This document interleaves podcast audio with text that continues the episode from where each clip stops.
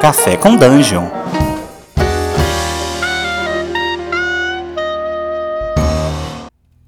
Bom dia, amigos do Regra da Casa.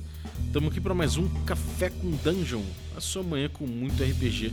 Meu nome é Rafael Balbi e hoje eu estou bebendo aqui um panetone com um sabor de Eberron, porque é, é a última coluna aí, nossa D&D Cyclopedia do ano. Então a gente está em comemoração aí, em alto estilo, fechando a nossa série desse cenário novo aí que o D&D Quinta Edição trazendo, tá trazendo. Então, Sembiano, toca aí, rapaz!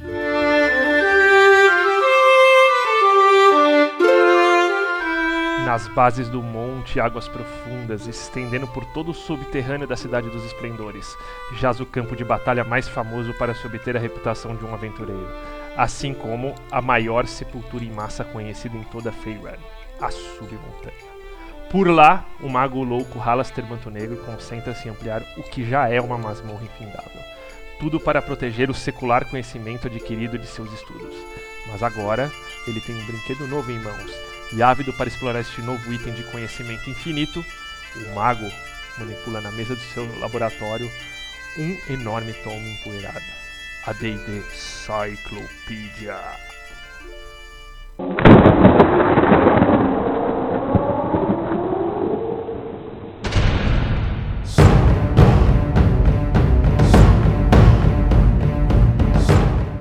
A minha última viagem pelos planos foi bastante longa.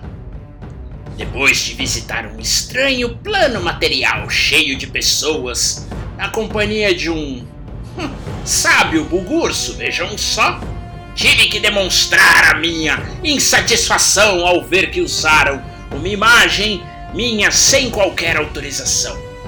E ainda disseram que minha morada era a masmorra do Mago Louco.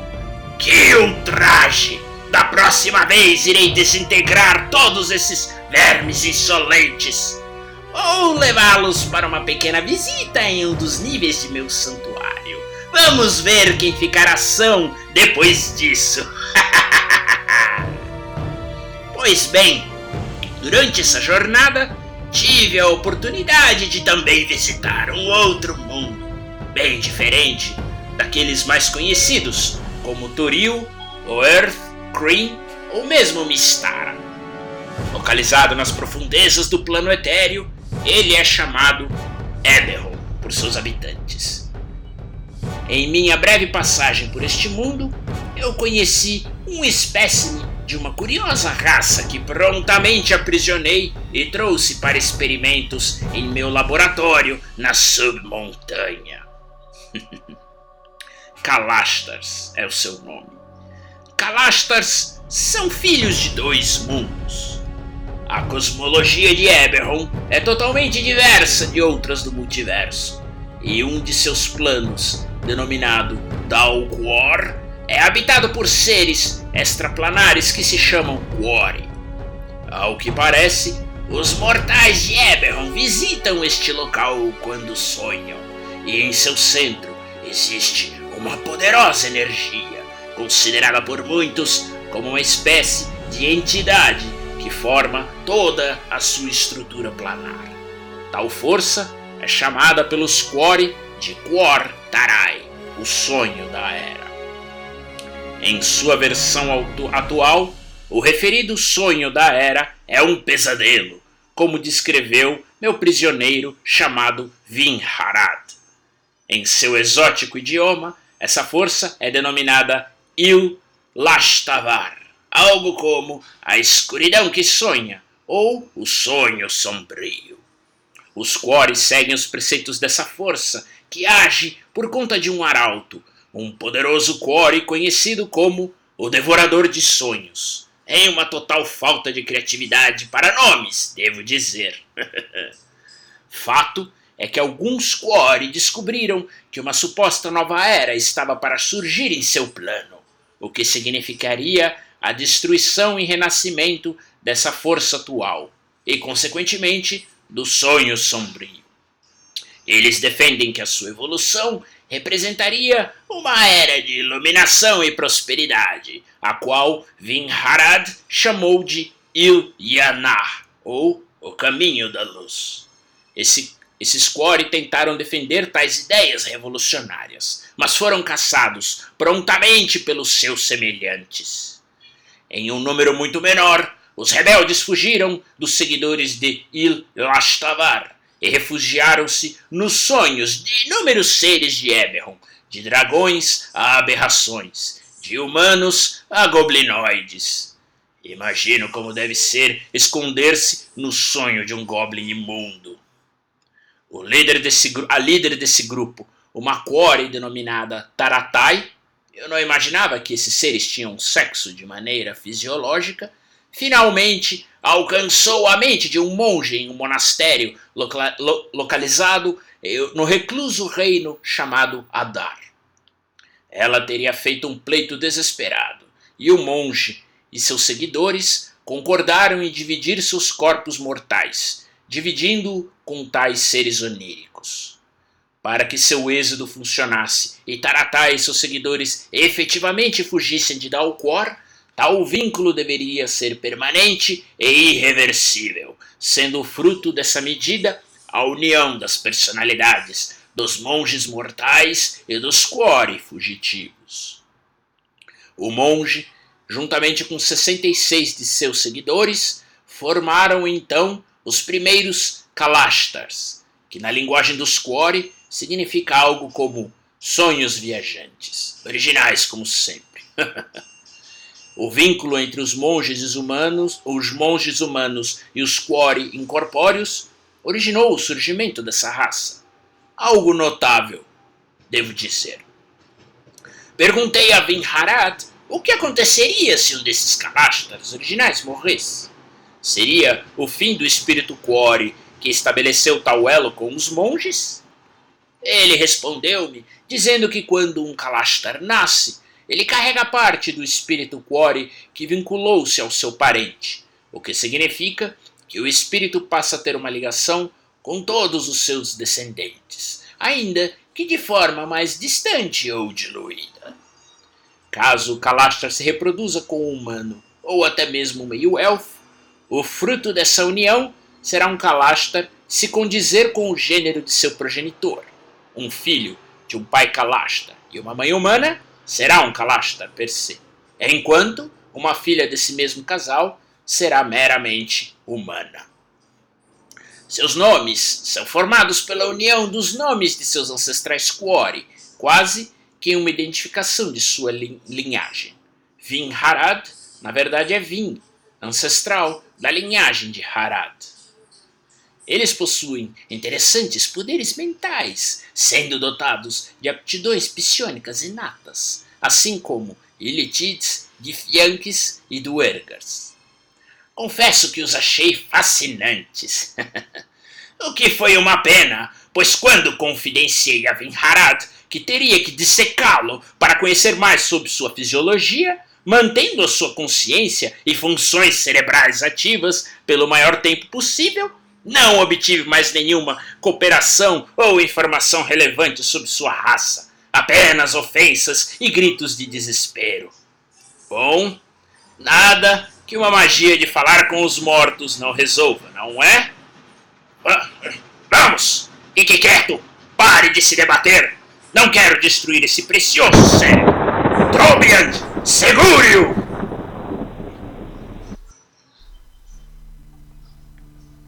Aê, grande mago louco!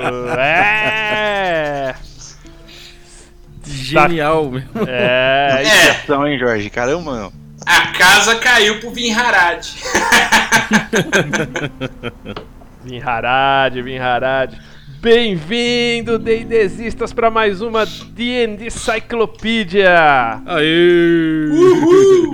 A última do ano. E como é festa de fim de ano, vai todo mundo hoje ficar Beberon! Ó! Boa! É, cara. Fudeu, cara. Harlaster até na CCXP foi visto aí. Você viu? Apareceu reclamando aí que colocaram o jogo dele lá, chamando ele de louco, ele não gostou não, cara. Não, o Halaster tá impagável, cara. Tá, tá, tá dando esporro na palestra da CCXP. Isso foi muito legal, cara. A aparição dele surpresa lá. Nem o, o Pércio Bugurso esperava isso, arregalou um olho enorme quando viu. é, pra, quem, pra, pra, quem não sabe, o, o, o, Brave Sword teve na CCXP, acho que na palestra da Galápagos, falando aí das novidades isso. de D&D, um da história de D&D. Isso, e das novidades. Conta como foi, cara. Você... É, não só a palestra, mas você você teve lá no no D&D Live, né? Isso, isso. É, a palestra foi um convite da Bárbara da Galápagos, fiquei muito feliz, queria agradecer ela, agradecer a toda a turma lá, a Iris, a Ana, o próprio Pércio que fez a palestra aí com, em conjunto. E a ideia foi falar, explicar pra galera um pouquinho do histórico, né, do jogo, né, que já tem 45 anos praticamente, e falar dos lançamentos e das coisas que vão vir agora em 2020 né, dando uma atualização do material, de qual, o status do, do material que está sendo lançado, né, a segunda impressão do livro do jogador e o livro dos monstros que chega agora no, em janeiro, né, se tudo der certo, finalzinho de janeiro e talvez início de fevereiro. É, Mas deu tá uma... Deu uma atrasadinha aí da previsão original deles, parece que é alguma coisa com as impressões, né? Pelo é, parece que a gráfica na Lituânia é a gráfica que faz todos os livros do mundo inteiro. Então, às vezes, eles seguram as, as tiragens para juntar tudo e botar as máquinas para trabalhar de uma vez só, entendeu? É, então, eles estão até se organizando melhor também para poder pegar essas janelas aí da, da, da, gráfica. Que interessante que é na Lituânia e não é na China, né? É, é curioso, é curioso. Só alguns materiais que eles fabricam na China, como as cartas de, de magia, é, outros itens. É porque essa parte de, de distribuição da Gale Force 9 é separada da Wizards. Os livros originais em inglês, eles são produzidos pela Wizards, uma gráfica própria deles, e é impresso nos Estados Unidos. E, e toda, toda outra leva de, de, de, é, de livros de D&D, de outros países, outros idiomas, é quem fabrica a Gale Force 9. Então ocorre que é, em, alguns, é, em determinados períodos eles vão ficar muito sobrecarregados. São pedidos de oito países. São são oito países localizando livros, enfim, fazendo seus, seus, pedidos, pedindo nova tiragem. Então é normal que ocorra esse, esses atrasos por conta da, da produção. Legal, e acho que legal também ver que o hobby tá, tá crescendo, tá tendo procura a ponto do pessoal já precisar fazer uma segunda tiragem, né? Não, isso, isso porque vocês não viram lá o auditório, que foi a ativação de D&D que eles fizeram, o Didi Braguinha com o pessoal, 700 pessoas, é, com o pessoal do Jovem Nerd, com, com quem mais estava lá, Guga? Tinha a Flávia Grazi, tinha uma galera super legal lá. Ed Gama. É. Isso, é. isso o Ed Gama, tinha o, o, o Afonso 3D também. Isso, isso. E com um telão em alta definição, onde as imagens da aventura rolavam, né, nesse telão.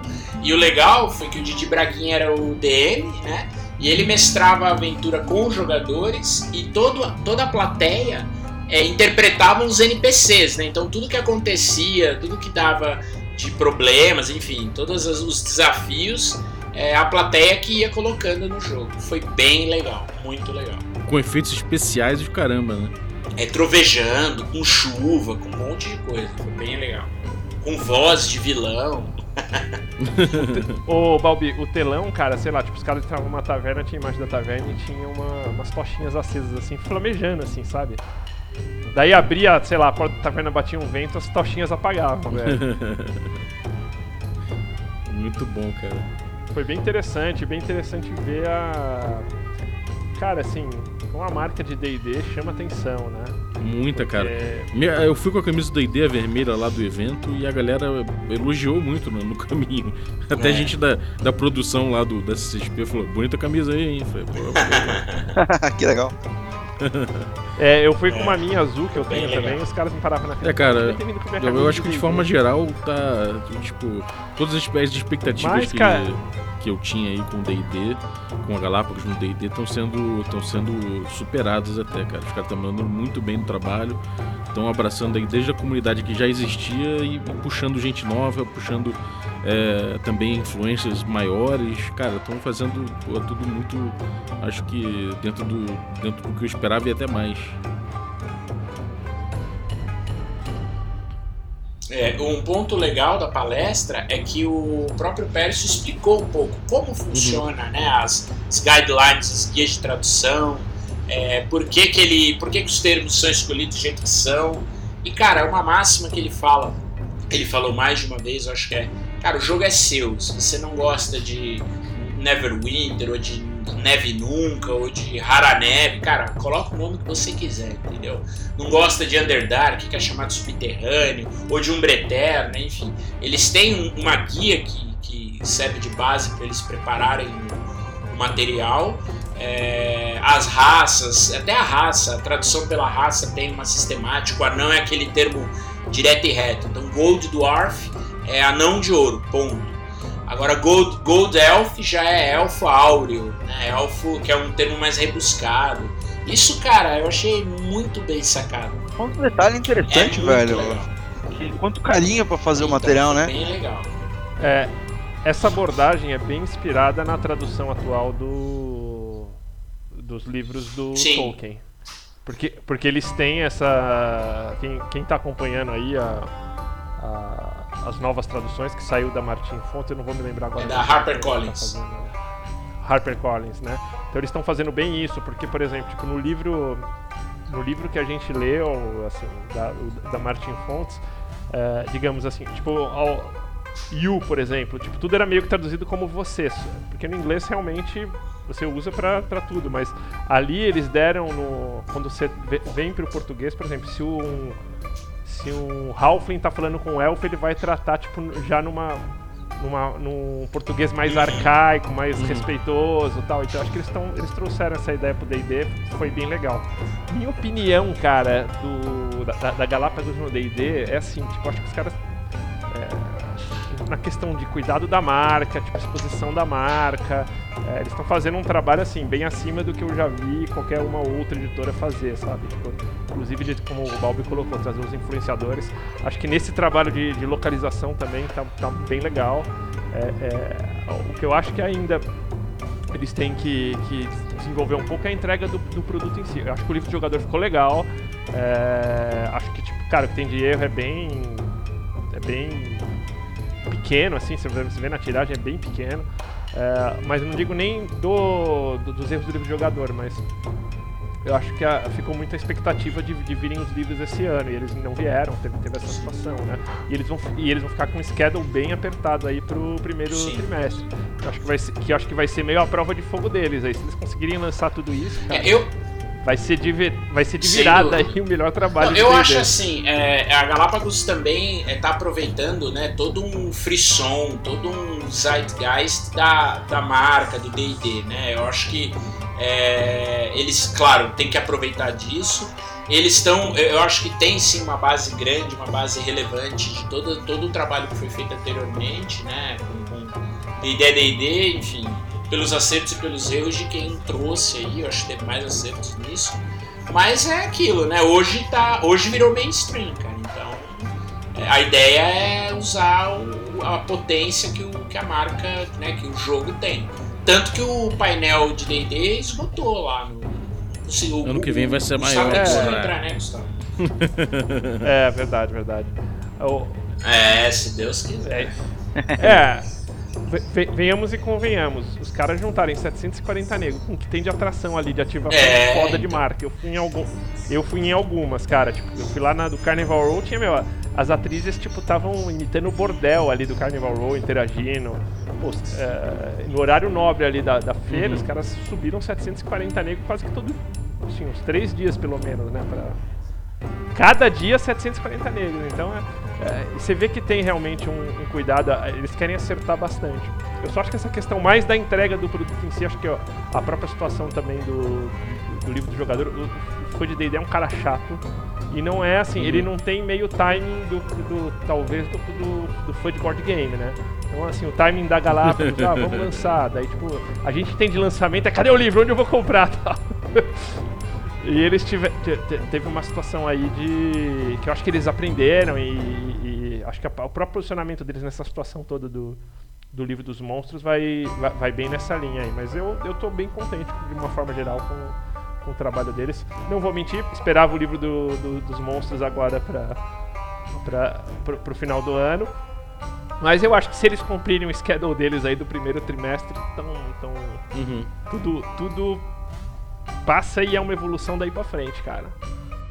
É, até pela, pela razão do atraso que você comentou, é bem possível que eles juntem com outros, outras impressões aí e é, tragam as coisas mais sim, sim. Também, tem né? várias equipes de tradução oh. trabalhando em paralelo, né? Então tem uma, uma equipe que está traduzindo os livros mais antigos.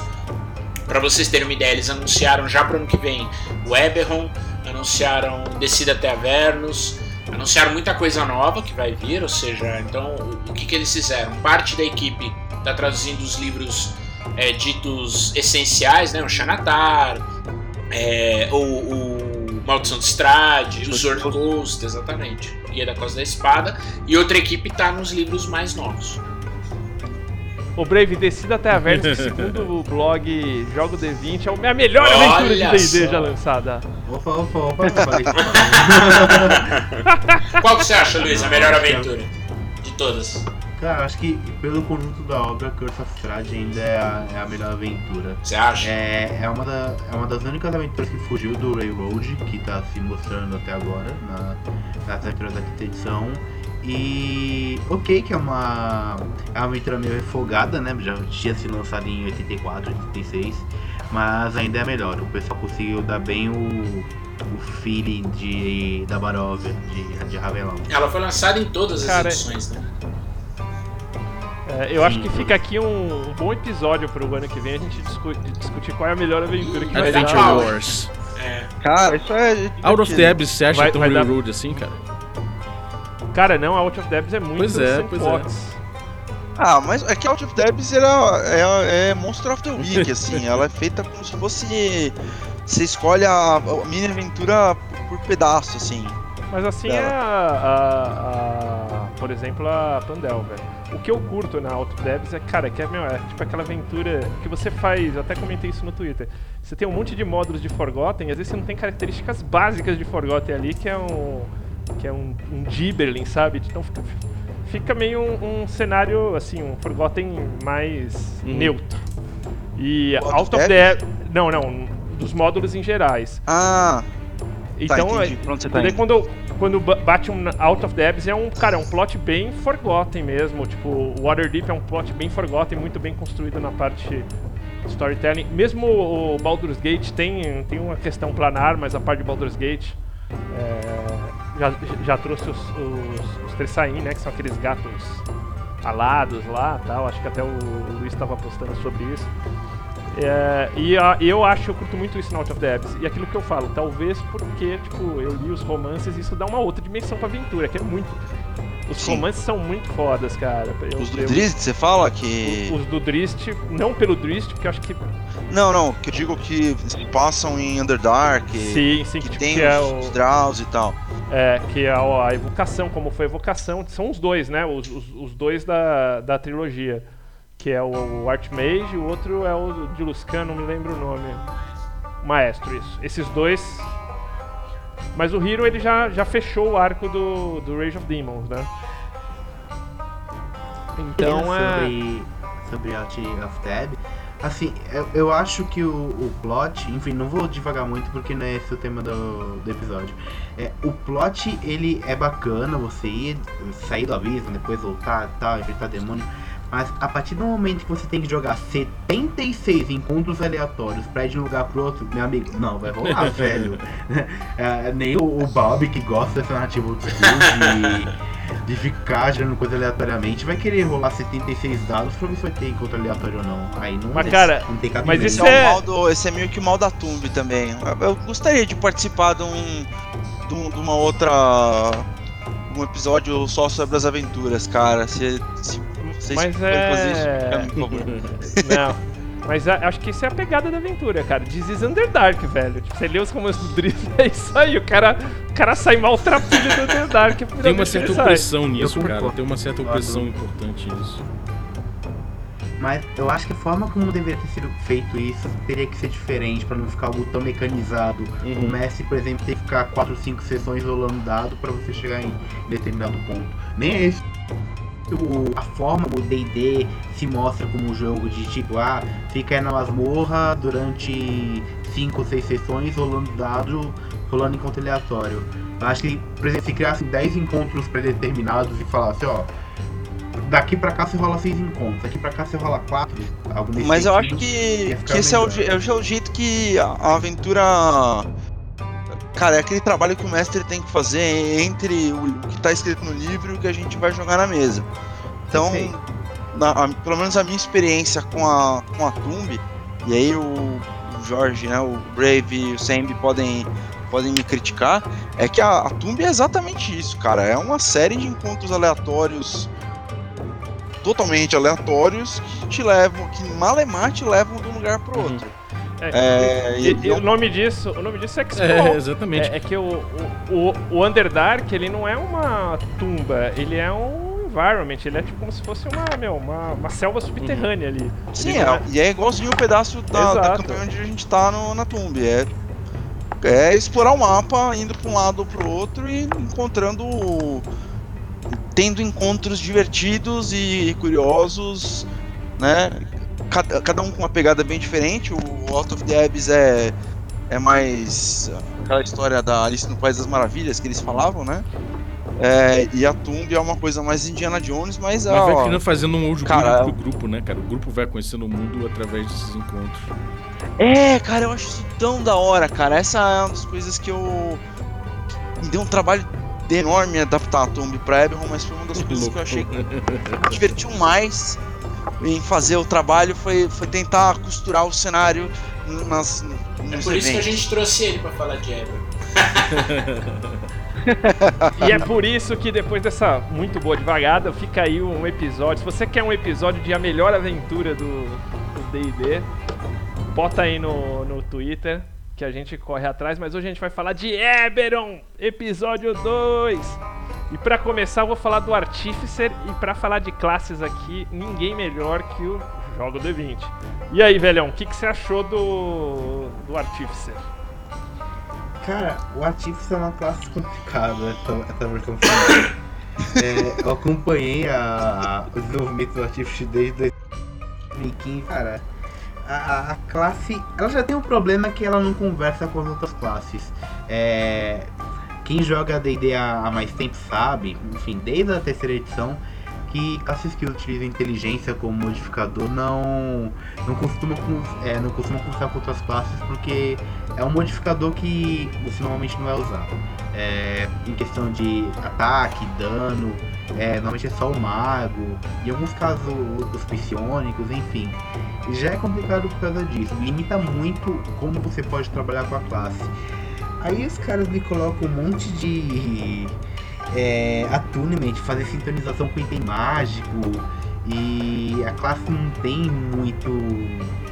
É difícil, é uma, é, é uma mistureba muito louco, Ati. Eu, eu acho uma coisa estranha no Artífice Mas, que, que ele, ele é uma classe que mexe muito com os itens mágicos numa edição que a gente não mexe muito com item mágico. Exatamente. Mas essa é uma, é uma herança esclerosada que vem da 3,5, né? Na Total. 3,5 ela era uma classe que é, tinha um pool de XP pra ser gasto construindo item mágico, tinha um pool de, se não me engano, ouro virtual, que era pra construir item mágico e ganhava todos os 27 feats que você precisava pra construir os itens mágicos, às vezes com, antes do nível é, recomendado, assim. Bom, acho que nesse sentido, apesar da classe da quinta edição, que nem o, o jogo comentou, ficar estranha em, em conversar meio com a edição, eu achei que ela fez jus a esse, a esse legado. Eu gostei até dessa parte da implementação da, da classe. É, eu acho que você tem do- dois pontos dele, né? Minha opinião. Você tem uma parte bem mecânica e uma parte conceitual. Os caras deram uma puta, tipo, cara, penteada na parte conceitual aqui. Porque acho que até a parte de magia eles são muito claros em explicar nesse novo livro, principalmente, assim, como funciona a magia. Que não é tipo aquele lance, tipo, é, cara, tipo, é você pegar um. Em vez de você soltar, sei lá, um. um Entangle, você vai ter, sei lá, um aparelhinho que você joga e vai prender as pessoas. Umas paradas dessas, assim. Uhum. E, isso eu achei. é, E eles, cara, eles gastam dois parágrafos pra, pra falar isso. É, em termos mecânicos, ele me parece meio um clérigo mágico misturado com um pouco de, de, de ladrão, meio- Que é o que o Artificer era na 3,5. é a coisa meio. E, e- e- e realmente eu acho que é difícil você juntar aí, porque você vai ter que fazer um investimento grande em termos de. de. de bônus de inteligência, mas você não vai poder esquecer aqui de jeito nenhum é, o. o parte de destreza também, porque, cara, tudo que você faz aí você faz de longe, né, velho? Não, e tem uma subclasse ainda que é o Battlesmith, que é meio frontliner, assim, ele quer sair na mão com os outros e ainda vai ter que ter constituição pra aguentar e sei lá, talvez força pra usar alguma arma que faça mais sentido pra, pra classe. Aí nesse sentido começa a ficar estranho. Sendo justo com a classe, o Tiff tem seus meios para conseguir seus itens mágicos. É, ela pode construir, é, a classe pode construir alguns itens mágicos é, no final de descanso longo, enfim. É, e tem seus meios para isso. Então, a restrição de itens mágicos que é descrita no livro do jogador não se encaixa para o o que já é algo um pouco estranho. É, mas, assim, a classe ela, ela não faz as coisas direito, aparentemente, porque. Assim, o maior dano que ela vai dar é 38 e ao mesmo tempo você quer colocar seis itens mágicos nele porque ele vai receber mais um save throwing para cada item. Então é uma classe que fala, me combi, coloque itens em mim, deixa. é, enfim, em questão de combate, deixa, deixa eu carregar o time e ao mesmo tempo a classe não tem nada que entregue isso pra ele. é, além de você poder sintonizar, fazer o attunement com mais itens mágicos. Então é uma classe bem, bem estranha, é, tratando de, de estatísticas. É, um outro ponto importante também, eu até comentei, eu fiz um- uma curiosidade do dia sobre isso. A classe ela começa a conjurar magias a partir do primeiro nível, só que ela conjura magias como um, como um paladino e como um guardião. Ela é limitada até o quinto círculo. Então você vai. Você ganha novos passos de magia nos níveis 1, 5, 9, 13 e 17. E aí você já destruiu de todas as classes conjuradoras. É, enfim, é, tem esse ponto também que o Sembi comentou sobre a conjuração. A conjuração dele é até diferente porque ele, ele não usa um foco arcano, ele usa um, uma ferramenta de funileiro, enfim, um Tool em vez de usar um foco de conjuração tradicional. Isso é bem legal, dá um, dá um flavor bacana pra, pra classe. E o livro até sugere algumas formas de como você pode usar essa, essas Tinker's Tools para conjurar essas magias. Um- uma cura à distância, poderia ser uma pequena aranha que você joga e cura o, o cara, enfim. É, nesse, na questão de flavor, eu acho uma, a classe bastante legal. É, é, você percebe muito do, de um cara que constrói itens e tal. As proficiências do, da classe mostra isso. Os bônus que ela recebe mostram esse lado de, de um ferreiro, alguém que, enfim, trabalha com arte arcana para criar coisa. Mas o resultado final é, é estranho. Porra, eu fiquei triste que o cara não tem uma Fireball, que era um Thermal Detonator. Tem, a- tem Fireball, mas é só pra uma classe, é magia, magia expandida. Pra uma classe não. Ah, legal. arquétipo. Ah, O- beleza. É o Alchemist? Não, é o, é o Artillerist, né? É o... É isso, acho que é o artilheirista. Acho que é artilheiro em português. ah, beleza. Eu, ele é meio um, um Jack of all trades, né? Master of None, mas tudo bem. É, mas eu acho que, de novo, é um pouco da, da herança da, da classe. Na, na 3,5, é, ela, ele era uma classe meio. um ótimo quinto, sexto elemento do grupo, né? É, para completar um pouco de cada situação.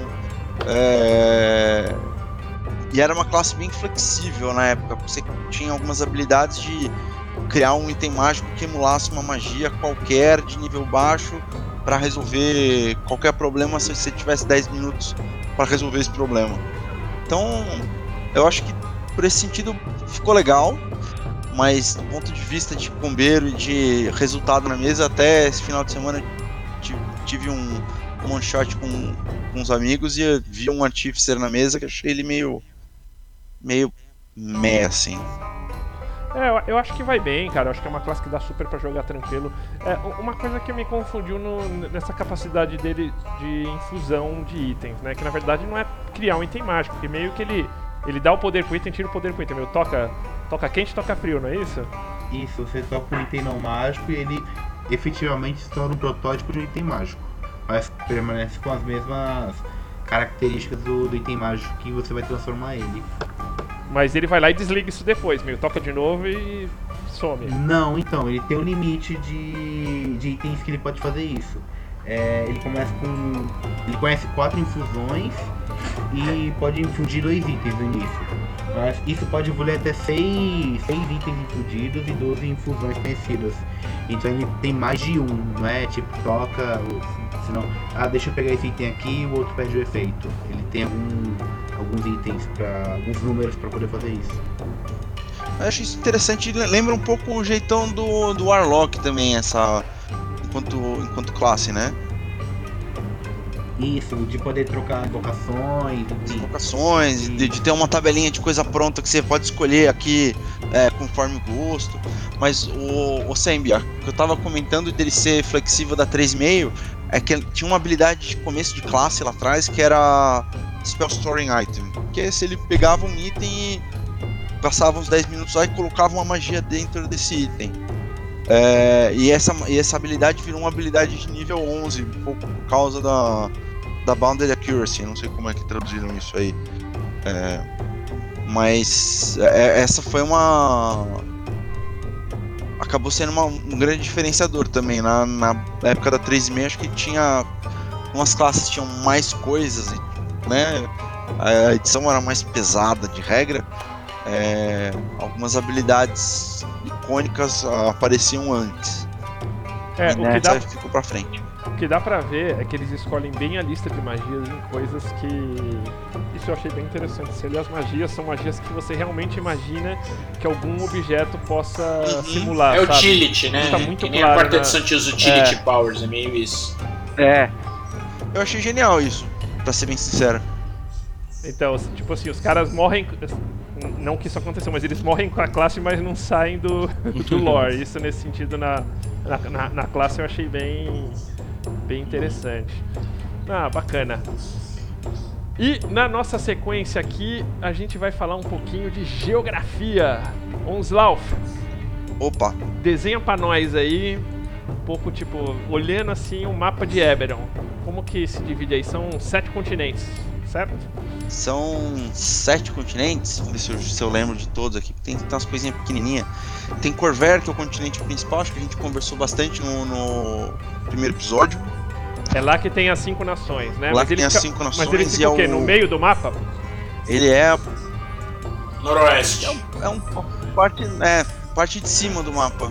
Mas como ele é um continente maior e é o foco, dependendo da forma que você tá vendo assim, o, o desenho, ele acaba ficando bem no, no meião ali. É...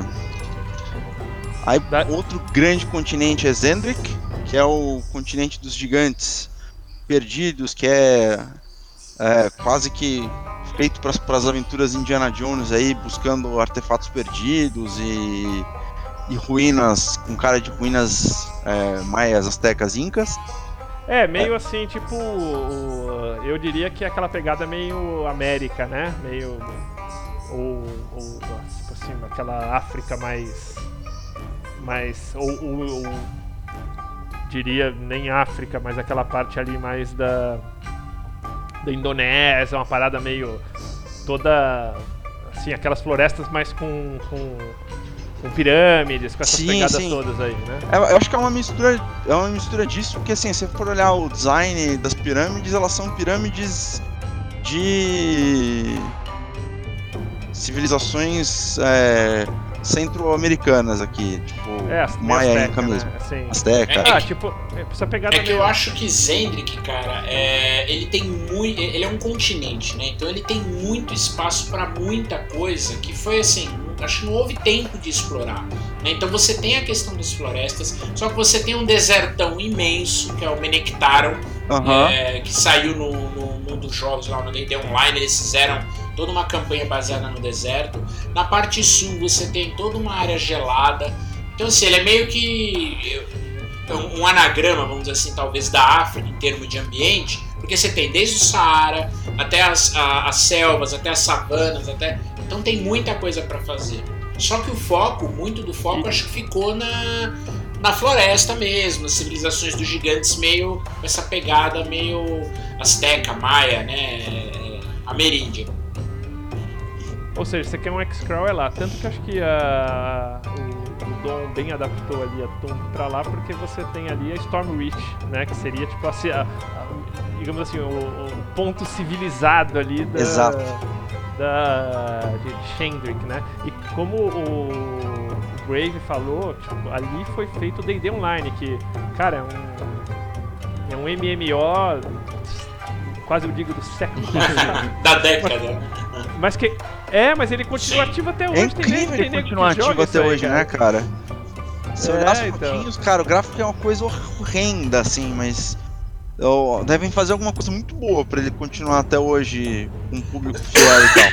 É, o Brave já. O Brave já comeu bola aí. Falou que ninguém explorou, cara, pra tanto tempo. Aí os caras já devem ter virado cheio do que Não, tá no, no jogo online mas tem- sim, mas não na, no É. RPG de mesa. O RPG de mesa teve um livro que é o Secrets of Zendrick, é, mas ele foca muito nessa questão dos gigantes, das civilizações dos gigantes. Os elfos também vêm de Zendrick, né? Então os elfos eram escravos dos gigantes no começo. é, mas ele não dá tanta. é, ele não entra tanto a fundo nessas outras regiões. E ele tem, teve também uma campanha que acho que chegou a desenvolver ele também. Tem a Zendrix. Expedition lá na época da, da RPGA, né? É, da 3.0. Da 3.0. 3.5, Na É verdade, sempre 3.5, 3.5, né? mas é isso aí. É. Beleza, o que mais aí? O que mais? É, tem.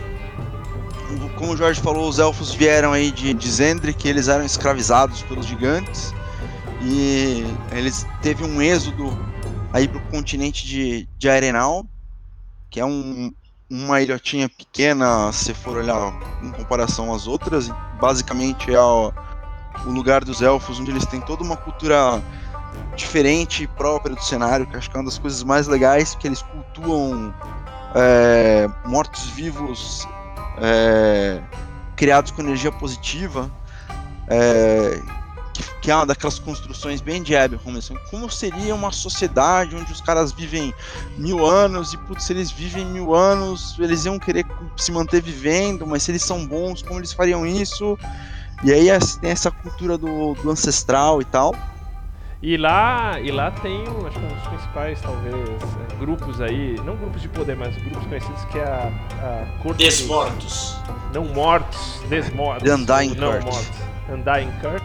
É. E, e vem de lá, né? Vem da, e, e- e isso também é uma coisa que eu acho que às vezes quando você tem um, por exemplo, tipo, você fica aquela coisa do Halfling de Eberron é o Halfling que monta Aham, dinossauros. monta dinossauro. O elfo é tem que ser esse elfo nessa pegada, mas tem outros tipos de elfo, não necessariamente todos vão nessa seguem essa linha. aí. Tem, tem basicamente dois tipos de elfos. Os Arenal, que são esses elfos que é, cultuam os, os mortos com energia positiva, que vêm da, que a princípio vivem nessa nessa ilha, que, mas sei lá, tem é, embaixadas em, outras, em outros lugares do, do mundo. Tem em Corver lá, Valenar, que é um, um estado élfico que tem uns elfos do tipo Tair Nadal, que são uns elfos que é, representam também os seus ancestrais, mas eles querem é, a glória da batalha que, que vem dos ancestrais. Então eles são elfos bem belicosos, com uma pegada meio una, É assim. nômade, né? Do deserto, assim. É. Nômade, né? Nômade do deserto, Beduíno, cavalo, beduíno, é bem, bem legal. E obviamente alguns elfos que são elfos da cidade, vai, que é, estão mais integrados às, às sociedades onde eles É, fazem uma co- parte.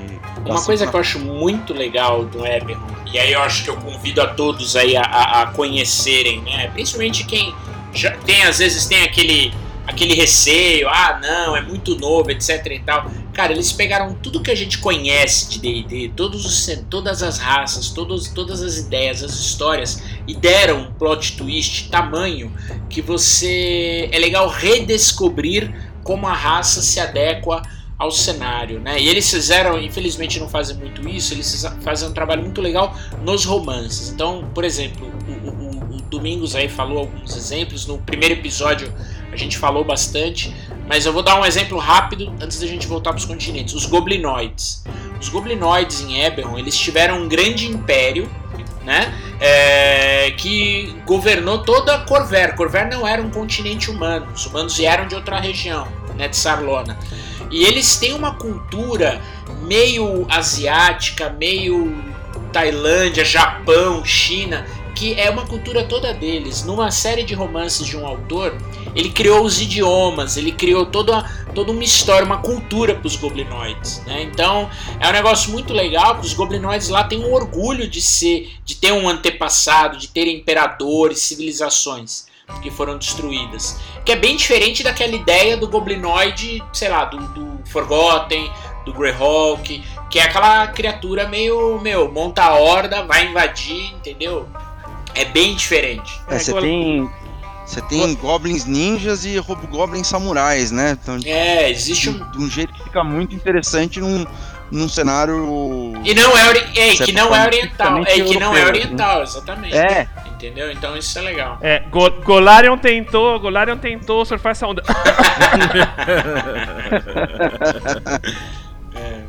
é. inspiração aqui, entre aspas, né? A, a, inspiração foi tão longe que levaram até o dedo. É, pois é. pra vocês terem uma ideia, entendeu?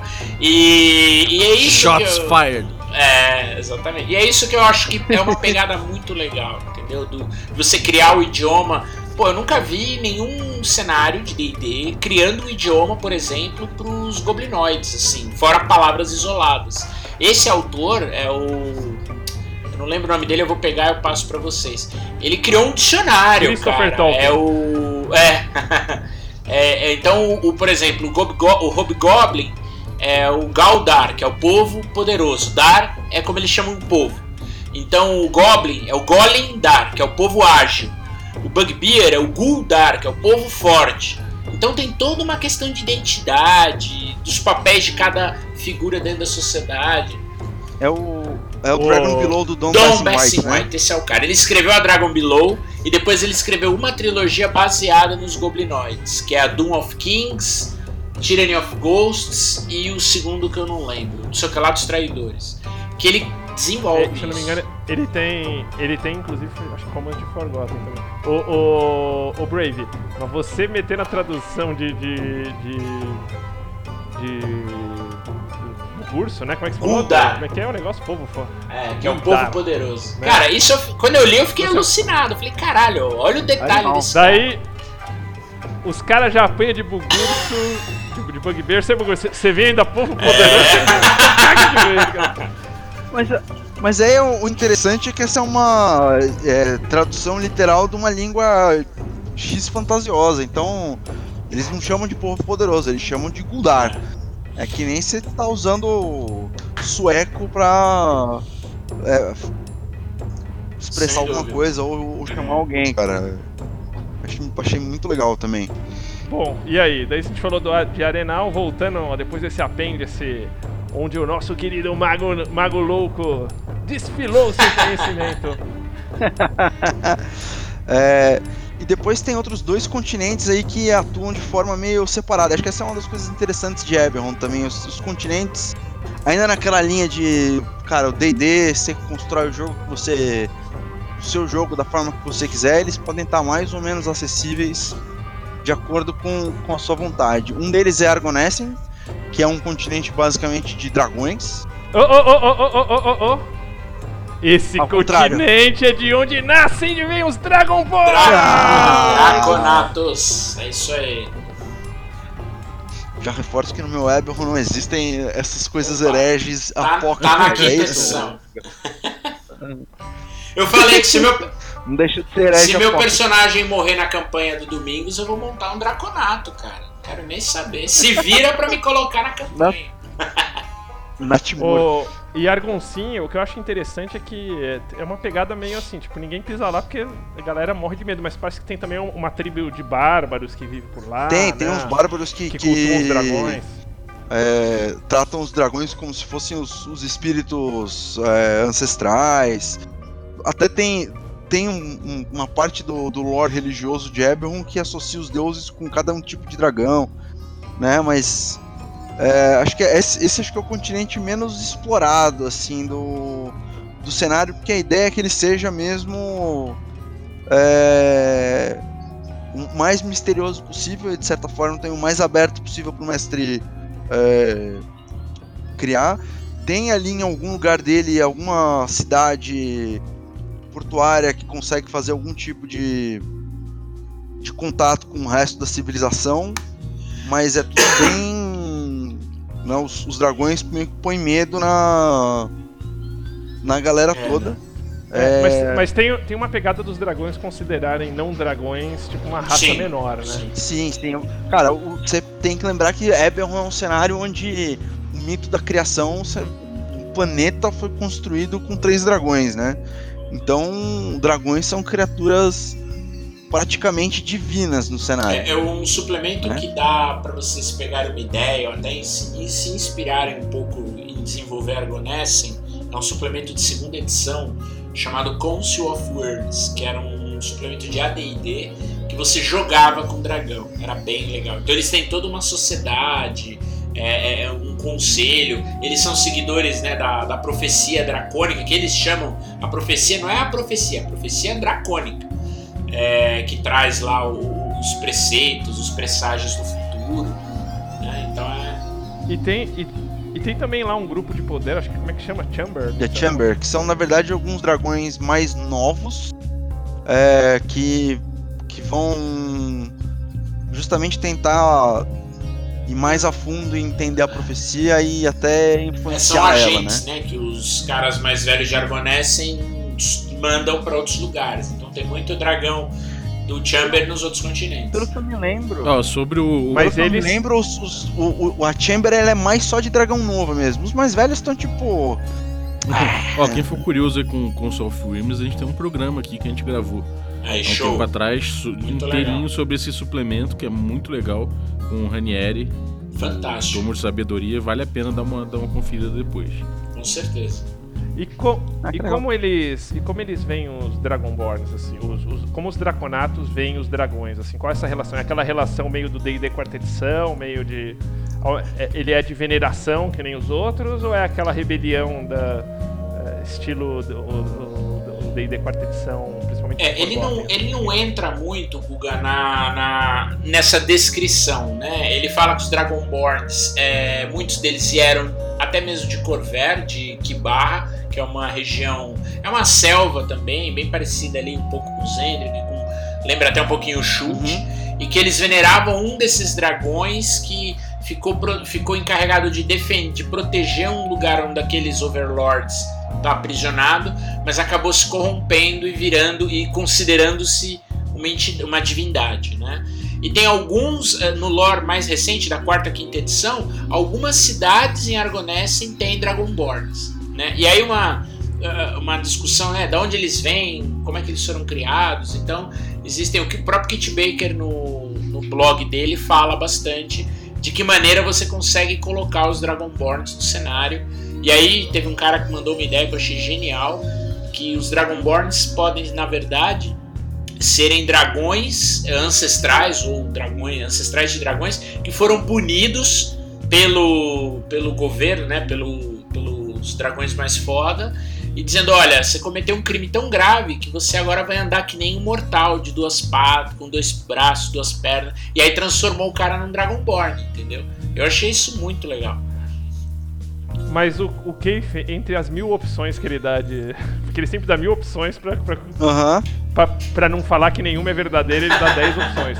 Qual, Mas acho que isso é uma uma das coisas legais. Até uma das, das opções de, de Dragonborn na.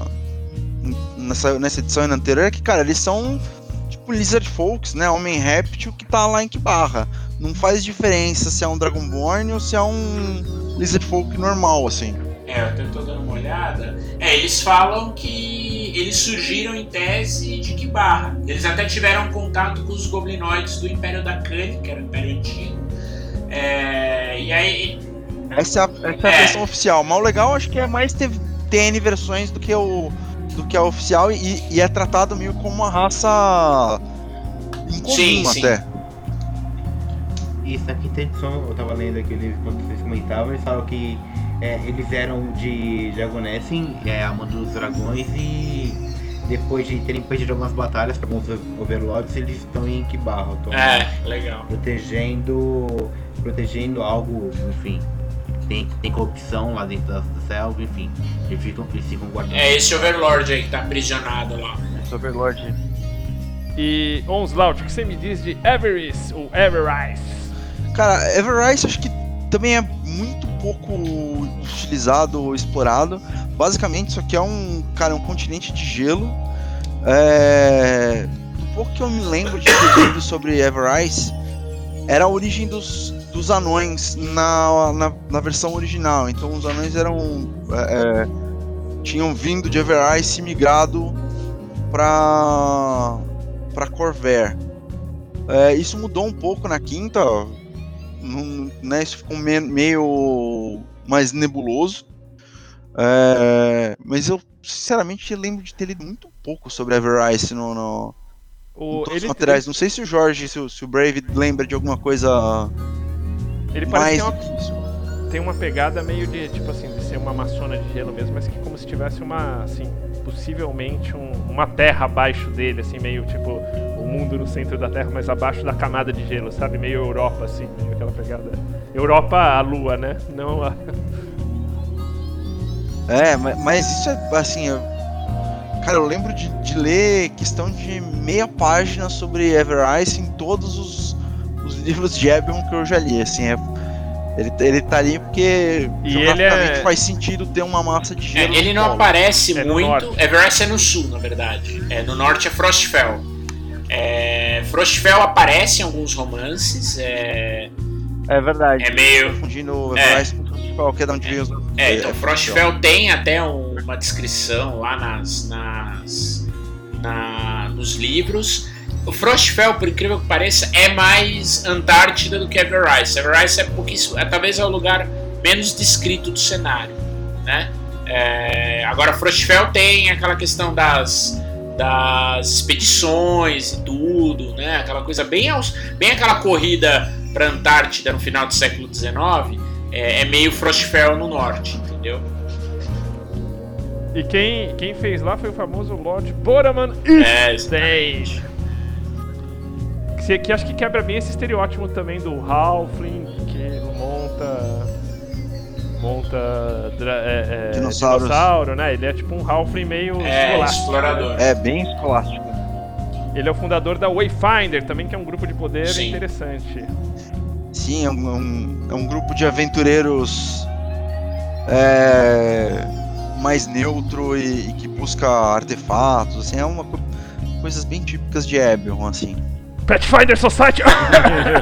É, porra, é verdade, cara. Pathfinder Society é o Pathfinder Foundation. é, total, total. Nossa, nunca tinha parado pra. Nossa, que feio. Bom. Inspiração, né? Oh, já falei, o, o, o desenhista não tá lá. É. É. Não, mas é diferente, é bem É diferente. verdade. é. Ó, ó, ó o passapano. O médico mandou não contrariar. É, E acho que O- faltou, faltou um, um- um último continente aqui. o Se meu preferido. Seu exatamente o preferido do Sembi. É, e aí, re- reforçando aquela ideia de que o jogo é seu como você quiser, ele pode ser absolutamente isolado do, do mundo, ou nem tanto, que é o continente de Sarlona. É, que apesar de não ser tão explorado, acho que ele tem um- uma parte de lore muito legal, porque na verdade os humanos vieram de lá. Então, os humanos que hoje dominam Corvair vieram de lá. é, perderam um pouco da, do contato com, com esse continente. E ele foi basicamente quase todo tomado pelos, pelos Inspired, né? Que é, um, que é um grupo de poder, um dos grandes vilões é, Boogeyman, né? Do, do, do cenário, o papão do cenário. É, que são aquelas criaturas é, dos sonhos que. O Halaster falou deles aí, pô. Exatamente, Suore. o Halaster falou deles no começo do, do episódio. E tem ali num pedacinho do, das, das montanhas do Tibete de Salona é, um, um mini é, reino de Adar ali que são onde os Kalashtar se escondem dos, dos Inspired e, e fazem um pouco da, da Foi resistência. onde eles foram criados, inclusive. Essa ideia do. Sim. A ideia da, dos Inspired, dos Kalashtar, né? É que eles conseguiam fugir né, do plano dos sonhos. E eles encontraram esse monge de Adar. E ele falou: Olha, Adar é é a terra do refúgio. Qualquer um que buscar refúgio aqui eu vou dar. Só que ele não sabia como dar refúgio para um ser incorpóreo que se manifestava na mente dele. E foi aí que eles tiveram a ideia de se fundir com esses 67 monges e criaram, né, o espírito core mais o humano formaram os Kalastars. Cara, o que eu acho bem legal, a Sarlona tem um livro, acho que até bem. Tem o Secret of Sarlona. É, bem extenso, acho que diferente de outros continentes, ele, ele tem um livro meio que só dele. É, mas realmente é um, é um local de jogo bem interessante. E, o- e o interessante é assim, que tipo, tem, tem o pessoal do, dos Inspireds que tomam conta, mas o, o restante de Eberron não vê eles como bicho papão.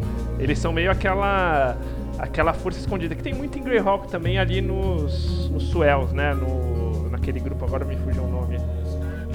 No Scarlet Brotherhood antes das guerras, assim, tipo, são aqueles caras. A diferença é que eles são benevolentes, eles, eles fazem, assim, pra fora, né? Eles, eles, eles patrocinam aí é, é, é, bens feitos fora ali do de Sarlona. Agora o legal de Adar, que é esse Tibé, né? Primeiro que eu acho que é uma alusão muito tipo China-Tibé, assim, que eu acho que que você você tem os Totalmente. caras ali, os, os tipo, meio, entre aspas, chineses, e o Tibé resistindo, e, e, e- e eles resistem de duas formas. Uma tem, um- tem, uma, tem uma fronte de luta, mas tem outra que são os caras que, meu, eu vou resistir meditando e, e- e iluminando a É todos. muito legal. Tem, Não vou, É, não vou tem- lutar, né? E, e, e, GG, tem esse lance que, você, que, o, que o comentou do- de Taratai, né? Uma das... Porque existe meio como se fosse uma barreira de é, é isso que eu ia energia, falar, assim. o Shroud. É como se fosse. Os Kalastars têm um monastério é, em Adar que eles fornecem energia psionica para um cristal que faz uma barreira psionica é, que você não pode entrar, que você não consegue é, é, é, detectá-los, fazer qualquer tipo de, de scrying, etc. Então é, é, o, o reino é meio que uma cortina de. É uma cortina de ferro ali que existe em torno dele. Por isso que os, os, os É. Inspired nunca conseguiram conquistar Adar. É, e você tem uma, uma, digamos assim, a China imensa é lado, né? E muito. E, e, e- e você tem, tipo, esse, esse núcleozinho de, de montanhas protegido por essa barreira que dizem que Taratai, né? Que, assim, é, se sacrificou com alguns outros pra formar essa, Aham. essa barreira, mas isso é só uma das possibilidades das 10 que É, exatamente. E outra coisa que eles colocam é que os Tiflins teriam surgido de Sarlona, né, também. Eles colocam Tiflin e Duergar, né, porque Sarlona é um continente com uma capacidade Mas- psionica muito grande, né? Então, Mais do que isso, né? Porque assim, esse continente, como a, a- na 3000 psionico era um negócio opcional, e acho que desde sempre tem uma certa. um ranço com psionico em DD, é, o jogo. A parte de psionico foi criada em Eberron para ser colada ou descolada à, à- vontade do mestre. É, e aí eles jogaram primeiro tudo que é coisa psionica em Salona e tentaram dar uma costurada nisso, partindo de dos Inspired, de Hedra, e aí todas as raças psionicas, desde é, Duergar, que nem se falou, acho que a Half Giant, e, e para mim aqui é o. é, cara, é, é a farofa da. É uma. É um, né, aceita anything goes, vai. Aceita qualquer coisa é, bizarra de, de- Até porque as coisas de psionico são meio assim. Não, tanto É. que tem umas raças de Half Giant lá. É, gigante, cara, uma- O, o livro de Sarlona, assim, o Secret of Sarlona, é cheio de coisas mais, mais bizarras estão tudo ali. E aí, como isso tá, tá em Salona, no, nesse Império de Hiedra, que é dos, dos Inspired, e que ele é muito isolado é, do, do resto do cenário, tipo Coreia do Norte, assim. É... Puta, ninguém conhece, então dá pra ser umas coisas meio bizarras existir e elas serem semi-aceitáveis aqui dentro e não fora. Eu acho que isso foi um, um baita de um, de um acerto, assim, na, da, da, da construção. Cara, eu, eu acho que Eberron, assim como Darksun, ele tem uma pegada, ele foi concebido para poder é, funcionar com psionico. A diferença é que o Darksun, sem psionico, quase que não funciona, né? Meio que é meio mandatório você ter o psionico. E o Eberron é o que você falou, Domingos, é liga e desliga. Se você quiser pôr, não tem problema, funciona super bem, mas também funciona bem sem também. Sim. Ô Joga, você que é um DM parcimonioso, eu, eu trouxe uma história muito legal do meu personagem pro meu DM de Eberron, com umas bizarrices, mas muito bem. muito bem amparado pela história. É, com alguns combinhos aqui e ali e tal. E ele vetou, vetou! E desde então o cara fica bravo e jogo sim jogando e diz que não vai jogar porque tá bruto com o mestre. é o mimimi, eu tenho direito de fazer meu mimimi de jogador. O jogador tem essa. É, porque. É porque numa mesa ele joga com o cara que a raça é roubada e a classe é roubada. Aí na outra ele tem que sofrer um pouco É. também, né, cacete? Exato, é porque o outro mestre, outro mestre não corta, né, os benefícios roubados você que que pensa, cara. Pergunta se ele quer morrer de novo. Ô, mas tem um negócio interessante de, de Sarlona aqui pra curiosidades aleatórias. Eu não sei quem, quem curte Blind, Blind Guardian, mas tem uma música chamada Otherland que, puta, parece que foi feita pra. pros Inspired. Não sei se o, o Brave lembra É, foi, disso é, foi eu que te mostrei essa música, lembra? Era uma música que conta. Que assim, É. os, os Inspire, qual é a pegada de Riedra? Isso é legal a gente fazer um. De repente montar uma campanha totalmente fora. É, Riedra, os Inspired são os inspirados, são humanos que são criados, foram criados pela classe dominante. E eles, ao contrário dos Kalastars, eles recebem um espírito de um Core que vem de Dalcor. Então o Core incorpora nele, possessão. incorpora e possui ele, dá poderes psionicos e o caramba. E aí essa, essa classe dominante, ela criou um grande império onde é meio que a paz domina. Então você tem monolitos gigantescos na Terra.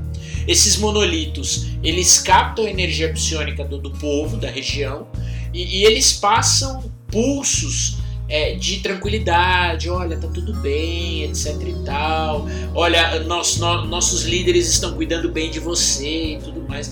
Então pa- rola muito essa dominação, quase que essa lavagem cerebral, entendeu? E os poucos que despertam, ou eles são caçados sumariamente, aí eles têm que fugir ou pra Adar ou pra fora de Riedra, fora da influência desses monolitos. É, ou eles, cara, já era, foi capturado e, e somem da- da- do mapa, entendeu?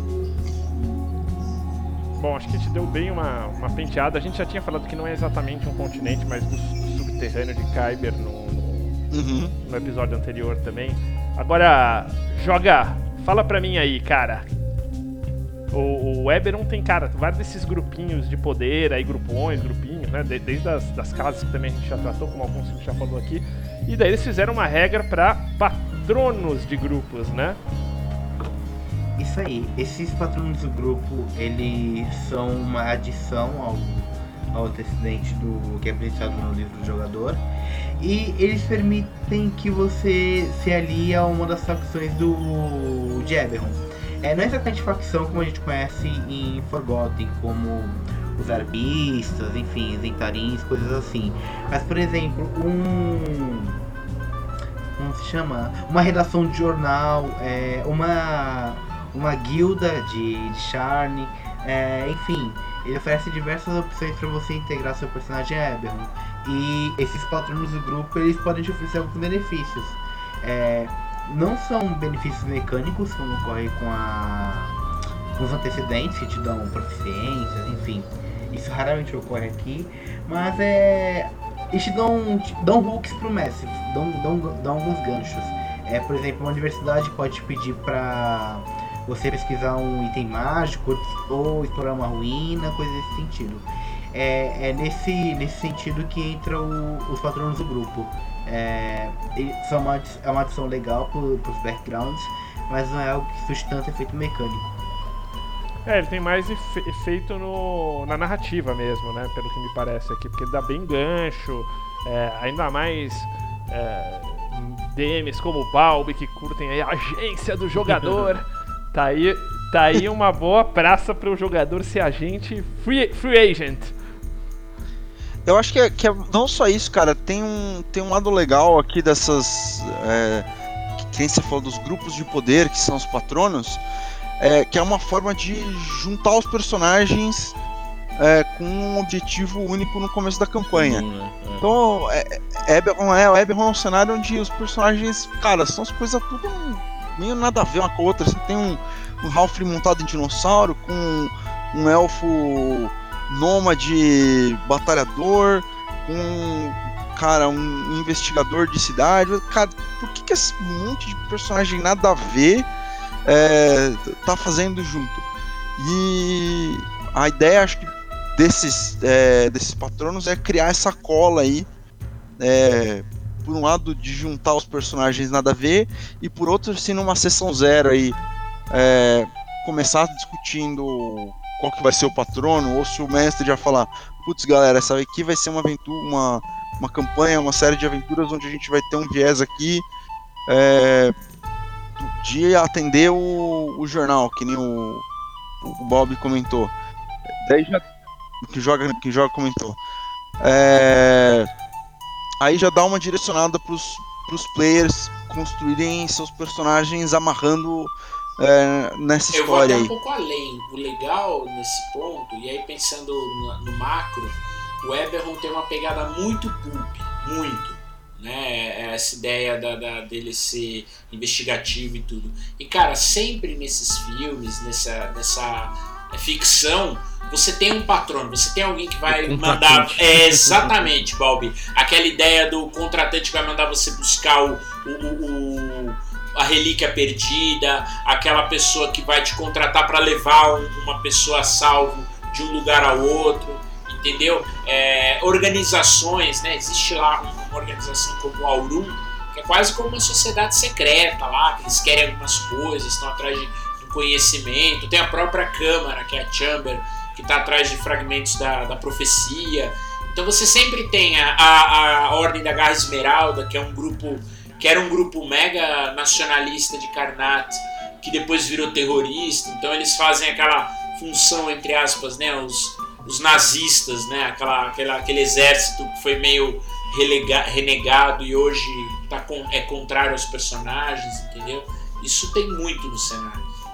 Isso é bom pra. A própria Morgrave como também, um inimigo né? também, né? Como a organização contra a qual os, os personagens vão estar tá, é, enfrentando e adversários Para começar a aventura isso é muito bom, né, cara? Você você ter isso é. desenhado facilita muito começar a aventura num cenário tão tão múltiplo assim, né? Então você começa simples e com o tempo você adiciona aí complicações na, na, na, na trama, no, no, que acontecer, e você vai adicionando complicações mais fácil, cara. E aí você vai ficando menos dependente, talvez, dos de, desses, desses patronos, das organizações, eventualmente até criando antagonismos e tal. Então isso é muito curioso. Ou joga na própria organização e tal. Ou joga aí uma boa dica aqui para rolar essas porque assim é, grupos de poder é, o que eu achei bem interessante é que eles colocaram é, o conceito né? Porque tem muito grupo de poder então daí tipo eles não falam assim que nem sei lá no French Forgotten é o, o espião arpista aqui do no patrono não. Tipo assim é uma agência de espionagem que pode ser N inclusive a sua a sua própria. Eles dão um exemplo aqui mas não necessariamente é, é ele. Mas joga isso entra naquele caso que você citou mais cedo dos, dos 10 exemplos que o cara dá pra não, pra não citar um ponto específico do cenário. Então, ó, tem umas 10 guildas aí de espionagem, escolhe uma aí ou cria a sua. Inclusive é algo que essa parte de patrão do grupo ele sugere com bastante frequência que você cria a sua própria organização. É, você não recebe o, tanto os benefícios que são sugeridos e em troca disso você, enfim, você comanda o barco, você, você tá no leme, você decide para onde as coisas vão. É, outra coisa também que o, o livro sugere em relação a, aos patronos, entra nisso de ficar criando plot, é que ele diz pro mestre que você não precisa se apegar ao livro em questão de dos benefícios. Você pode, enfim, é, você vê que tá, a, a missão dos jogadores, o objetivo está indo para um lado, você dá benefício para aquele lado, enfim, cria um novo plot, algo nesse sentido. Você não precisa ficar atado ao que o, o livro te, te diz. Deixa eu te falar, você acha que pra rolar esses, essas organizações casa bem um Acquisitions aí ou você acha que fica muito pastelão? Um livro do Acquisitions que justo trata disso, né? Cara, Eberron tem a máxima de que se for. Se tiver relacionado a DD tem Eberron, né? Então acho que, que cabe sim. É, ainda mais porque tem esse clima anual, esse clima pulp, então se encaixa bem com, com Acquisitions Incorporated. Eu até acho que o Acquisitions, ele, na minha opinião, claro, eu sei que eles começaram a jogar em Forgotten, estão bem inseridos no lore, mas essa ideia da, da companhia de aventureiros, com filiais, com tudo, cara, tem to- total cara de Eberron. Cabe muito mais. Cabe muito mais que em Forgotten, na minha É. opinião. Tirando Mas a parte pastelão que me incomoda muito no Acquisitions Incorporated. Mas, mas aí dá pra você fazer o que você quiser, cara. O meu Acquisitions é uma companhia séria, tudo, entendeu? Então, Sim, sim, sim. Eu, ô Minidran, vai ser Lorde de Storm Reach, meu velho. Sai de Waterdeep. sai do meu Forgotten, né, Guga? Mas o bom de, de Acquisitions Forgotten é porque dá, dá esse alívio cômico, né? É. Do cenário sério, Verdade. Archetype, enfim, Lords. Aí vem Acquisitions Incorporated e fala pra você destruir um, uma seita que cultua a bunda de sapo. é tipo, Nossa. quebra muito o Isso é, isso é de verdade que- mesmo?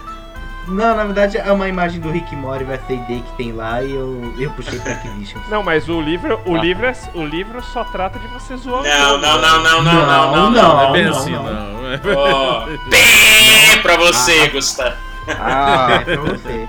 A aventura do, Acquisition Incorporated é um primor, é, não tem nada de, de zoeira não. É, assim, o, o plot não tem essa zoeira, é algo bastante heróico pra uma aventura de nível 1 até o 6. Assim, você vê aquelas sacadas de, de Acquisition Incorporated ali. Tipo, você arruinar um casamento. É uma missão que tem lá no livro. Não, mas o, mas o livro em si, que eu digo assim, tipo, ele tem várias mecânicas pra você trazer esse lado do humor que nem é no, no, no- no jogo, né? Mas a- acho que a parte mesmo de, de. Pelo que eu, que eu li um pouquinho por cima, a parte mesmo de você levar as organizações, você não precisa especificamente levar por esse lado mais, mais da comédia. Mas é um livro bem legal pra você introduzir comédia e tal. Não é meu estilo, como o meu amigo. É, eu acho assim, cara, se quiser trazer a cultura Faria Limer pro pro D&D, é Acquis- Não. Acquisitions Incorporated na veia, cara. Ó, então, a gente tá falando de patronos, eu quero um grupo de poder de cada um de Eberron. Começando pelo. Joga, quem que você é. Você fala, esse é o grupo foda de Eberron de poder ou que você curte, assim. Aí você. Eu, eu gosto, assim, eu não tive tempo pra ler todo o livro, mas eu estou estudando bastante sobre Everton. Eu gostei muito do. da universidade. É, esqueci qual é o nome agora. Morgrave. Morgrave. Não, na, na universidade, na verdade. Eu fiquei onde aí. É. Caraca, eu vou até pegar isso. Isso, exatamente. Eu gostei muito deles, embora eu não tenha opção aqui pra, pra ser um patrono deles. Mas é uma ideia que eu curti sim. O que, que tem o Congresso Arcano de diferente, assim? Ele tem sim, cara. Ele é uma subopção aqui. Quer ver, ó? Tá, tá, tá, tá, tá, The 12. Ele tá embaixo do 12, acho. Ou isso aqui é como inimigos? Ah, não, inimigos. Mentira. É, inimigos, Quase entendi. certeza que ele existe. Mas, mas do que Ah, trata o é Congresso Arcanix. Arcano? Arcanix, a, a parte Harry Potter do, do cenário. É, então, vi aquele isso foi é muito Harry Potter isso. E eu não gosto de Harry Potter, mas eu achei a ilustração fantástica. A ilustração é total Harry Potter. Mas, Ah. mas, mas o Congresso Arcano, o que é esse grupo de poder? O Congresso. Ah, Fala lá, fala lá, Luiz. Não, pode, falar, O Breno. Congresso Arcano ele foi criado. O que acontece, né? É uma pegada que apesar de não ter agora, estava sempre na história. Né? Quando o Galifar reuniu as cinco nações e criou o Império, é, ele tinha um- uma grande, entre aspas, concorrência das casas, que é com a marca do dragão, né? as Dragon Market Houses. Então, as Dragon Market Houses criaram um grupo para conhecimento e aprimoramento arcano, que eram os 12, né? Porque eram 12 casas. E aí o, o rei Galifar foi lá e criou Arcanix e o Congresso Arcano para contrabalancear uma coisa com a outra. É uma coisa que é legal. Os, os Dragon Market Houses, as Dragon Market Houses fizeram um acordo com o, com o Galifar na época para eles não terem muito poder. O que que acontecia? Se um barão ou um descendente marcado se casasse com um nobre, um ou outro deveria abrir mão do seu título. O nobre deixava de ser nobre para entrar na casa, ou o marcado ou membro da casa de- eh, largava sua, sua lealdade à casa e virava e aderia à família do nobre, né? Eh, e, os Dragon e as Dragon Market Houses não podiam ter exército, força armada nenhuma, né? Porque isso era papel do Estado, e nem poderiam ter, ter terras, né? Então as terras eram todas do, do, do, do governo, né? E aí eles podiam, enfim, faturar, gerar. Eles tinham lá os impérios mercantis dele. O que, que aconteceu que foi uma das sacadas legais? Com a última guerra, alguns marcados, alguns barões falavam: Porra, eu não tenho mais Galifar aqui para me dar qualquer. né, para executar um acordo, que é esse acordo que eles fizeram chama-se Editos de Corte, que foi a cidade onde ele rolou. Então os caras falaram: Meu, não tem mais, não tem mais Galifar aqui, o acordo não funciona. Então o que está acontecendo? Alguns barões, algumas casas estão sutilmente começando a, a questionar isso, né? A querer falar, olha, o acordo não funciona, não tem mais o império, eu vou ter exército, a casa de Nif tem mais soldados, os Tahash que tem os mercenários, entendeu? É, os Lirandar tem um- uma porção de terra em Stormhome, lá no, em entendeu? Então esse é um plot excelente para você pôr numa aventura.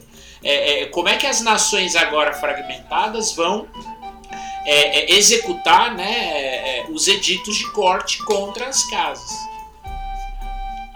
E aproveitando que você tá nessa maior empolgação, fala A que é minha, cara, eu vou num lore muito legal. Eu sei que a gente vai entrar em religião depois, mas é, o legal é, existem se- seitas dentro da religião que não correspondem à, religião como um todo. Como no mundo real você tem várias variações da religião. E a Silver Flame, que é uma das principais religiões do cenário, ela tem um culto, né, um secto que considera que a voz da chama não é a voz da chama sagrada, etc., que está lá na, na catedral, mas é a voz do Overlord que foi preso, que é um Batezu, um Pitfind foda. Então eles seguem a chama, seguem os preceitos da chama, mas eles fazem isso de um jeito meio é, é, é, maligno, entendeu? Que é a, a sombra da chama. E eu acho esse culto muito legal porque você coloca os jogadores para resolver alguns dilemas morais, entendeu? De repente aquele cara, aquele clérigo da cidade, que é um clérigo da chama, na verdade ele é um cultista, um cara que tá dentro desse grupo dentro da igreja, Top. Onslauf. Cara, eu, eu, eu vou roubar nessa sua resposta aí. Eu diria que o, o Group mais legal são as casas, porque elas são muito variadas e tem muitas intrigas internas e, e subgrupos dentro, dentro delas. E aí, só pra não apelar na resposta, eu vou escolher um específico, só porque eu acho legal mesmo, que são os Sentinel Marshals, que é dentro da, da casa de Nif, né? Que é essa casa que tem é, casa da- da- dos guardiões, da proteção e que tem um pouco mais de acesso ao exército, eles têm uns caras que são tipo o FBI foda do, do É cenário. Interpol, né? Então, é, Interpol, eles podem cruzar fronteiras é, caçando caçando pessoas, dar umas carteiradas da hora. É, tinha algum personagem de algum livro que era um, um Sentinel Marshal muito louco. Então, cara, é legal pra caramba, principalmente como um como tipo um líder de, de time de, de campanha. Pode ser um cara que ou, ou que tá indo atrás de alguém, ou um cara que por alguma razão deu algum chabu e, e acabou saindo da, da organização, ou mesmo como um patrono pra, por questões interessantes, porque daí, cara, pode, pode lidar com qualquer coisa, desde resolver problemas com outras casas, com agência de espionagem, com problema de Estado, com crimes, organizações criminosas e agências de, de inquisidores. Meu, dá pra você cruzar isso com, com quase qualquer coisa. É... E teoricamente você é a lei, cara. É o juiz dread. Juiz, do... juiz dread do cenário. Porra, da hora pra caramba. Então. É mais. E mais você, Guga? Balbi. Cara, eu sou fã das, das questões aí de Kalashtar versus, versus Inspire, então eu sou fãzaço do Dreaming Dark Legal. total. É, eu falo Dreaming Dark. Não, então Dark pode é- falar você, eu dou outra, que eu Não, tava na manda, pode aí. mandar, eu vou falar outra. Então, pô, eu curto muito o Dreaming Dark, porque eu, eu- eu- além, ele tem uma pegada meio SS, manja, tipo, mas assim, os caras são bonzinhos com uma, com uma mistura do, dos antagonistas de, de Greyhawk também, então eles vão, eles vão se penetrando e de repente, tipo, são aqueles agentes meio que nem sabem que são agentes direito, manja. E, e, e no fim os caras querem, meu, destruir o mundo, né? Tipo, trazer o, o, O pesadelo lá, lá. o pesadelo pra, pra, É tudo, pra, tudo pra psiônico, Eberron, você não né? sabe onde tá, né? É, e não, e que os caras não sabem se existem, não. Então, mas eles, eles me têm uma pegada muito SS, assim, sabe? De espionagem também. Uma parada meio Eu Illuminati. curto essa muito. aí. É, Total, então, mas S-. SS com Illuminati, cara, é bem, é bem foda. E você, Balbi? Então, cara, eu, eu ia falar, eu ia falar de um, de um, de um clã, cara, uma organização de Shorn, que é o Boromar Clan. Eu achei interessante, tava lendo aqui uma- umas coisas a respeito. Um, é o, o home dele, né, o headquarter dele, é num distrito, é num distrito Halfling, no Little, Little Plains. E, cara, é uma, é uma grande, de uma, é uma mega de uma máfia, né, cara? E, Uhum. tipo, A máfia é, italiana dá pra você jogar tipo um jogo meio Goodfellas. é, exatamente. Fazer uma ascensão ali dentro da família, sacou? Sabe aquele seriado Peaky Blinders que tá na. Sim, é, cara, exatamente. total pegada. Dá pra fazer uma campanha muito legal dentro de Charne, bem Peaky Blinders, com os Exatamente. meio. meio. bandidão, entendeu? Muito legal. Foi exatamente o que eu imaginei. E aí tem no meio aí, você tem, tipo, sei lá, extorsão, você tem, sabe, tipo, pô, chantagem, é, assassinato, você tem tudo ali, cara. Então eu acho muito maneiro. Eu, eu gostei de, de poder pegar num, num mundo desse, você pegar um, uma máfia que, tipo, sei lá, que, que toma conta de um, de um pedaço importante, assim. É, e elas estão em guerra Cara- com, na- no cenário, eles estão em guerra com o Com Dusk, Dusk. que é uma outra máfia de Changeling e Doppelganger, cara. É, então. Não, Não, e tem os Gnoll também, é que é uns bagulho meio terrorista, porque os da ASC servem as, as bruxas lá de, de Aham. Droan, né? Meio que por baixo dos panos. Então você você consegue jogar com uma organização criminosa, que é um negócio meio evil, mas que consegue ter um, um antagonista que é mais vilão que eles. Uhum. É, mas, mas sabe o que me lembra isso? Tipo, que, que bate muito nesses filmes de máfia mesmo, que é a transição da máfia pro, pro, pro crime organizado moderno, que tipo aquela máfia com aquele lance da honra, tananana, que lidava com bebida, com outras coisas, versus tipo essas organizações de drogas mesmo, Aham. sabe? E o confronto entre elas, assim, tipo, isso é bem legal. Mas vocês estão me zoando que tem um Dom Corleone real. tem, cara. Cara, e, e é legal que tem uma série de aventuras que saiu na Dames Guild aí. É. que agora eu não vou lembrar o nome da série, mas cara, é, é um, cada aventura você sobe um nível, ela se passa toda em Sharn. é, e um dos, dos grandes partes da, da base do plot é, é justamente a, o Boromir Clan. É bem, bem interessante também. Vale a É, pena dar uma olhada. Top. E o GG já deu, o nosso Brave deu uma introdução. Religião. Primeiro, acho que é bom a gente deixar claro como funciona essa parada aqui. Tipo, como a gente já falou, alinhamento não tem. Ou seja, você pode ter o cara filha da puta na, na Silver Flame, que é, em teoria, em teoria, os goods, né? Mas na verdade eu, ve- eu vejo eles mais como inquisicionistas. É, então você não tem essa questão do bom, mal, é, assim, a organização ela funciona diferente. Os deuses são bem distantes, a gente, a É. gente já falou. O, o, GG, o GG já falou bastante da, da Silver Flame. o que eu que eu adicionaria aí é que a Keeper of the Flame aí é tem, tem uma pegada meio puppet aí, né? Porque ela é meio assim, me lembra muito, sabe o que, GG? O o é em Dragonlance, cara. King Priest? O King Priest, a Então, menininha, né? eu, é assim, o que acontece? É, qual que é a história da chama, rapidamente, né? Esse Overlord saiu e, cento e tantos anos atrás, libertou, começou a destruir lá o centro de a região de Train, onde ele vivia.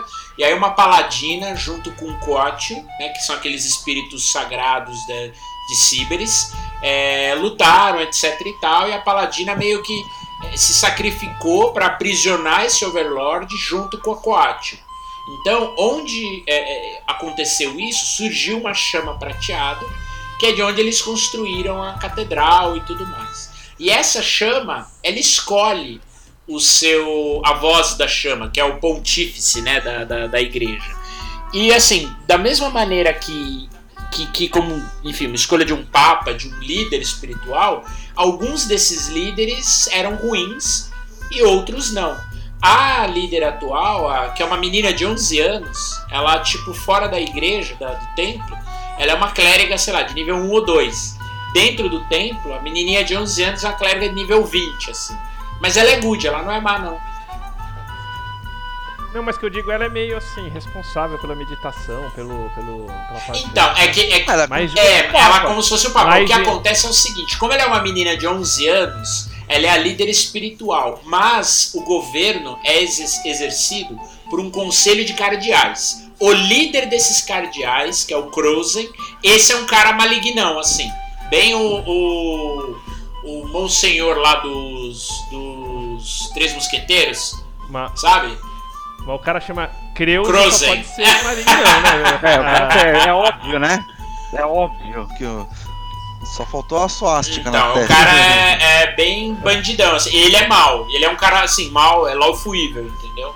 Mas a menina não é. Então, olha que legal. Você é um cara, um templário, que tem que seguir ordem de um cara que é mega. Né, é, é- é um cara assim, inquisidor, é. E por outro lado, acredita na bondade da menina lá, que é pura e tudo mais, entendeu? Agora, lá, uns, uns lá, os deuses, eles são. Eles são seguidos assim, não muito individualmente, mas por grupos, né? Então você tem o Sovereign Host, que seria o panteão bom, então as pessoas cultuam o panteão bom, e os Dark Six, que são é, o panteão mal. Da mesma forma, tipo, fica aquelas 10 mil hipóteses do. do, do Kate Baker, tipo, que eles não, influenciam muito no dia a dia, mas conta como é a relação deles, é muito mais assim, existem templos da Sovereign Host, do, do, do Dark Six, ou é aquela coisa mais cultuada nas ações do dia a dia? Cara, na verdade um pouco dos dois, assim. O Sovereign Host, na verdade. né, uma- host é a hóstia, né? Que é um, é um conjunto de, de deuses, na verdade.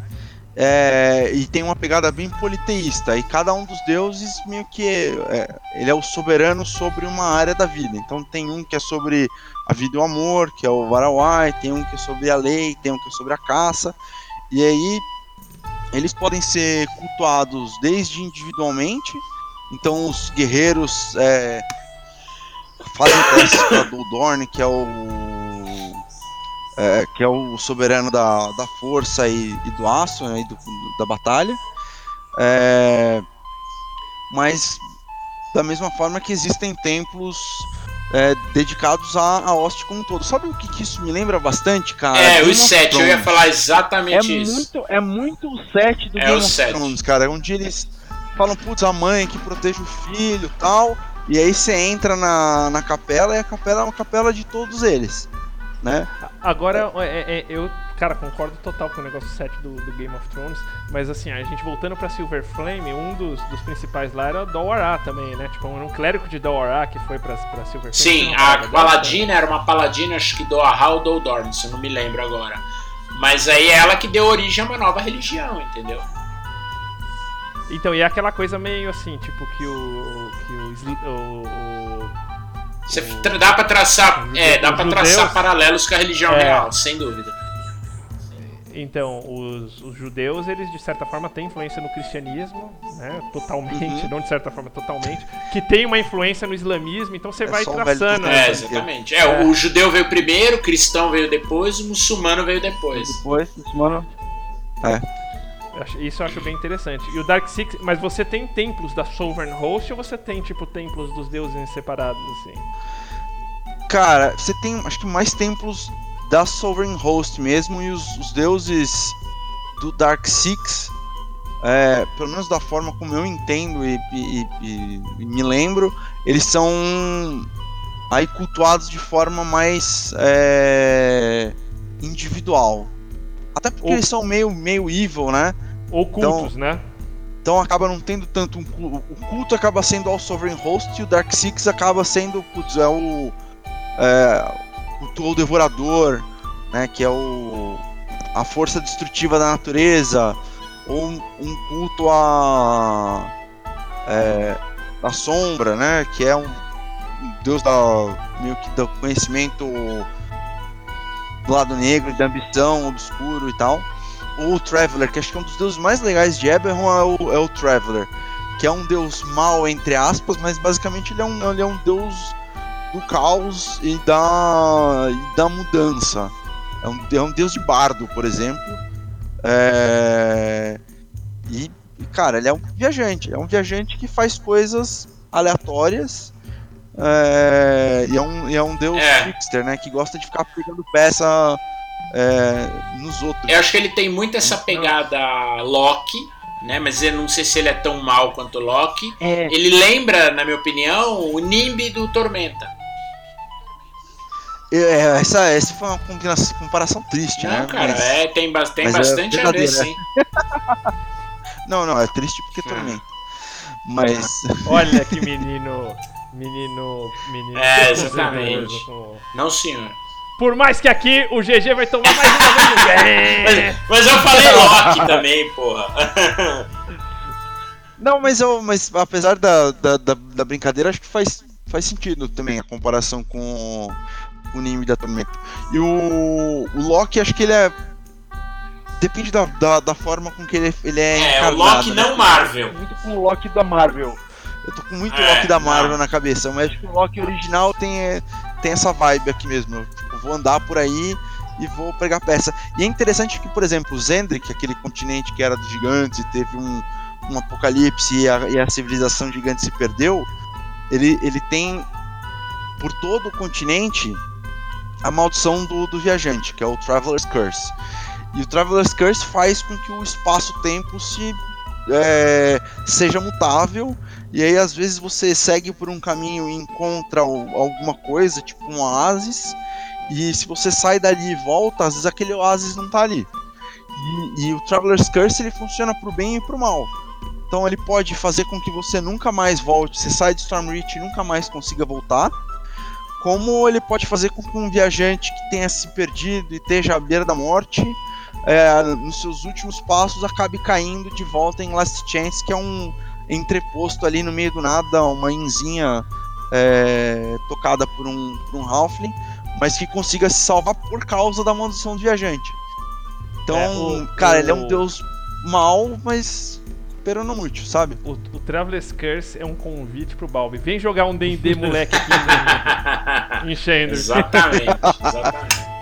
Eu não entendi, eu não entendi a a ligação aí depois. Então, D&D você vai moleque, assistir- só isso que eu digo pra você. Vai assistir no YouTube. Ok. você, você é velho, você não tem rede É. social É, e, pessoa- e não assiste pessoa- YouTube. Então você vai assistir no YouTube, por favor. Dever de casa. É, lição de casa. Porque eu tô, tô Toma aqui um, um- um feedback em cadeia nacional da galera. Obrigado. O... Agora, cara, daí tem um grupo de poder barra religião barra. é, é, cara, antagonista foda, que é o, o Blood of Vol, né? Que eu acho, cara, muito foda a história da. Da. Da Irene. Herane da, da Vol. Lady Vol, assim. Que aliás ela foi escondidinha nessa quinta edição. Eu achei que eu não gostei muito do que fizeram. Preferi ela mais explícita pro mestre. Mas é, é um dos plots acho que mais legais do cenário, cara. A, a Blood of Vol. O que, que é a Blood of Vol? Lá atrás, né, quando os, quando os as marcas estavam começando e elas começaram nos, nos elfos, tinha uma marca que era a marca da morte, né? E, e os elfos estavam em guerra com os dragões, que, que tinham criado uma magia. E aí um, uma das dos herdeiros dessa marca da morte resolveu conversar com uma outra dragão que queria parar essa, essa guerra. Os dois se juntaram e criaram uma elfa half dragon que tinha a marca da morte. É, se juntaram, por favor, seja mais específico. Acasalaram, né? E criaram um offspring, né? Uma, uma coisa que o que saiu foi tão bizarro, mas tão bizarro que conseguiu acabar com a guerra. E os elfos, os dragões se juntaram para dizimar a Casa da Morte, né? E nessa, e nesse processo, é, a, a Vol, que era essa Half Dragon, para fugir do, do destino é, da casa dela, virou uma, uma Lich. Ela é Half Dragon, Half Elf, né? Half Dragon, é uma. É, acho que ela é uma Elf Half Dragon. É, como ela é Elf Half Dragon, ela é uma Elf Half Elf, mas. Sim. É um sim. quarto- Como a um gente tá falando elfo, na. né? É um Draconel. É, um Draconel. É, é, é aquelas boas heranças da, da 3,5, pra quem lembra, daquele template que todo mundo queria usar, que era o Half Dragon, que no limite deu origem ao Dragonborn. Né? Mas. É, e aí com isso ela. cri- Criou-se uma religião em torno dela que é um. que tem um lado bom e um lado ruim. Né? Ela vira também um dos bichos papões do, do cenário. Tem lá a Emerald Claw, né, a Garra Esmeralda, que é aquele grupo terrorista de Karnat que é, é associado a Blood of Vol. É, atua fortemente aí na época da guerra com Karnat para transformar o Caius em que é o rei de Karnat em um vampiro, para criar os exércitos de, de mortos-vivos do, do reino. No, no limite, a, a, a Blood of War, enquanto organização, estava por trás disso. É, Enquanto É a religião religião, do né? Estado, É, é. Of- Sim, quanto religião também. Sim, sim. É, e é engraçado porque assim, na, acho que nas, nas edições mais atuais eles deram um, um turn down, acho que é muito por uma visão do Keith, de não fazer a Blood of Vol ser apenas uma, uma coisa, cara, 100% terrorista, mas que tem alguns seguidores que acreditam na Blood of Vol como uma religião introspectiva, onde o- os deuses são cruéis e mesquinhos, porque eles não vêm aqui ajudar a gente, e o mundo é cheio de dor e sofrimento. Os deuses, se fossem bons, eles não, não iam deixar isso acontecer, e a divindade está dentro de mim mesmo quando eu faço as coisas acontecer, né? Então tem É. esse lado da, da- de uma religião meio, sei lá, narcisista. Ele trouxe um negócio meio cinza pro. pro. pro. Sim, pra Daredevil, deixar- né? para deixar um negócio que é isso, para deixar um negócio que era mais evil, me- meio cinza. E aí ela, cara, pode ser usada como organização antagonista desde os níveis mais baixos até um dos maiores vilões do cenário, que é a própria Erandis de Vol, né? Que também lá nos bons e velhos fóruns do, do Kit Baker tinha umas ideias malucas que ela era. é, ela era uma marcada, ela tinha a marca da morte, que foi uma das. É a, é marca número 13 que foi extinta. E ela não só tinha marca, ela era tipo a, a- a encarnação da magia da morte pura, assim. Dentro de Eberron tem um conceito que são as Eldritch Machines, que são magias com efeitos mágicos ultra poderosos que podem Máquinas, né? é, são. Isso, isso. São. são cara, são parecidos com os Mitals de, de Forgotten, mas acho que com algum. eh, possivelmente com algumas funções mais. eh, talvez às vezes mais comerciais, do tipo. controlar o, o tempo na. na- numa área. Esse, esse conceito é, de Eldritch Machine é meio aquela. A a máquina do fim do mundo, sabe? O ritual que vai matar todo mundo. A, Mas nem a- todas, né, GG? é, eu acho que é algo assim, bem. que você tem que evitar que ocorra, entendeu? E a ideia que da, da, da- dela, eu acho que é meio isso. Ela é uma Eldritch Machine que tá até hoje por aí.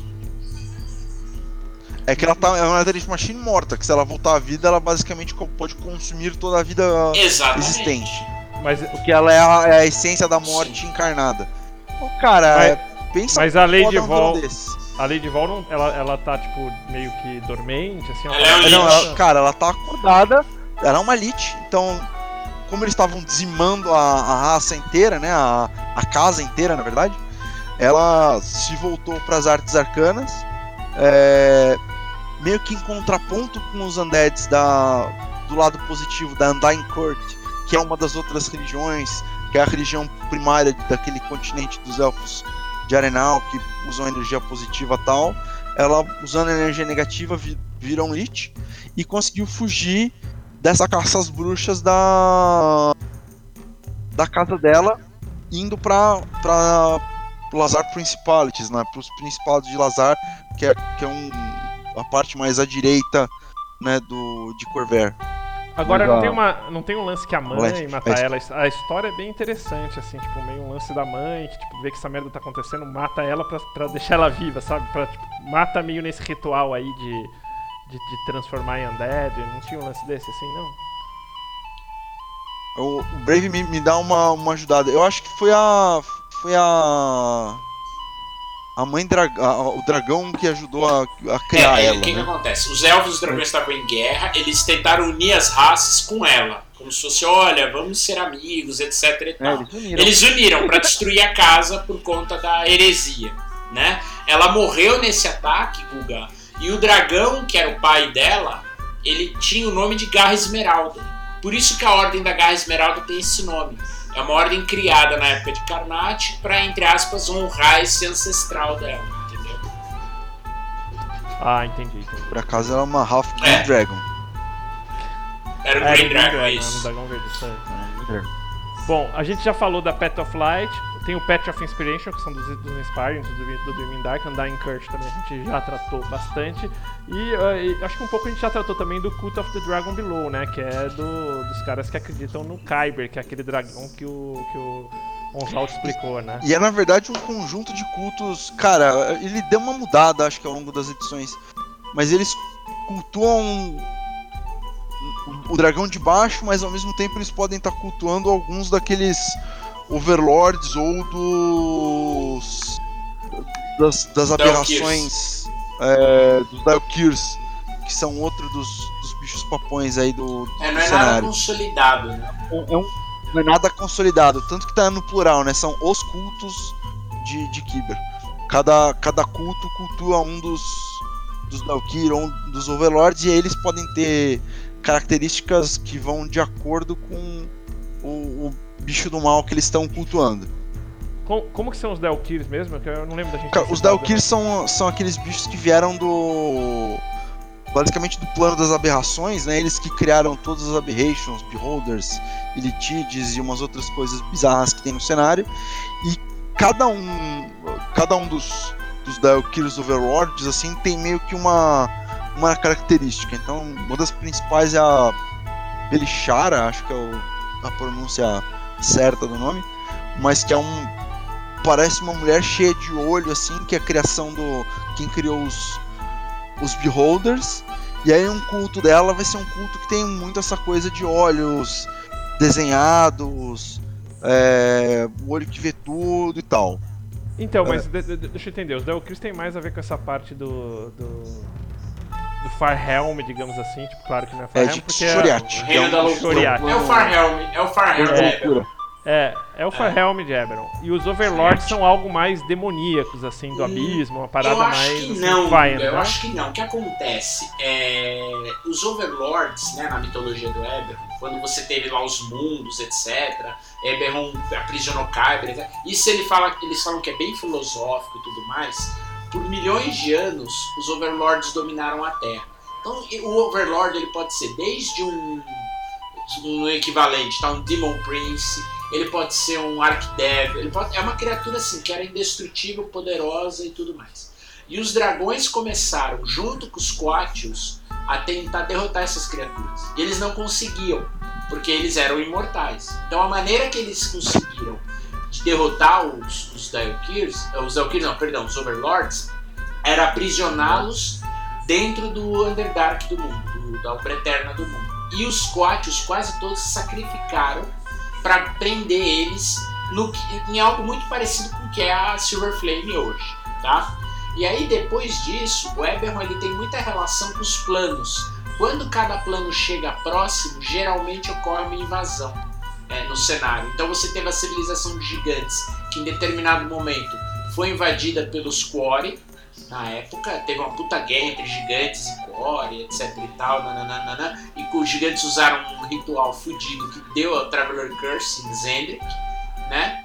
Ah, Ô GG, só- só vale a gente dizer que os planos em Eberron eles não são aqueles planos assim fisicamente imóveis, eles têm são Pla- todos mais ou é, como menos se fossem luas, planetas né? Eles vão mesmo, vão orbitando o mundo. É. Exatamente, exatamente. e tem e tem rotas mais próximas, Isso, rotas mais distantes, que vão influenciando mesmo, o mundo. exatamente. Quando, isso é legal também, quando o plano tá próximo, por exemplo, quando o plano da loucura tá próximo, acontecem várias, assim, é, ele, ele dá, ele ele deixa as pessoas mais Coisas loucas. caóticas e exatamente, exatamente. É. E isso aconteceu, por exemplo, quando o Zodiac chegou perto do, de Eberron, foi quando os Daelkyrs chegaram. E os Daelkyrs destruíram a civilização dos goblinoides aí.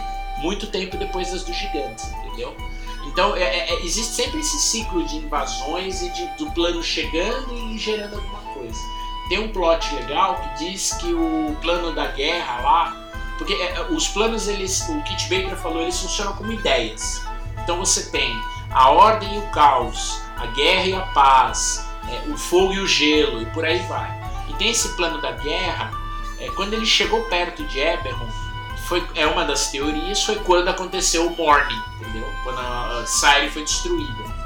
Então a influência dos planos ela é muito grande em Eberron. Não, e, acho- e no próprio plano você tem essa variação meio assim, a- é, a- as- os dois lados da mesma Exatamente, moeda, né? A gente falou do, a gente falou do, do Kuori, dos, do, do, do, do Patch of Inspiration, né? Dos, dos Kuoris maus, que meio que estão na onda de, de que dominam lá Sim. o plano deles e que os Kalashtar Sim. saem fugidos. Mas, e, e lá eles seguem, tipo, digamos assim, uma energia maligna que nem você falou, que é o Will. Lashtar. Só que, é, assim, tipo, os, os Kalashtar, eles veem o Will Lashtar como, assim, uma versão, é, é, digamos assim, temporal do, Da era, do de uma era, é. exatamente. É, então assim, que de repente ele vira essa era e fica uma era que os bonzinhos dominam e os, e os Pode maus... ser, exatamente. e os Pode maus ser, rodam, né? Então é, uma, é, um, é um tipo de interpretação que, que se dá.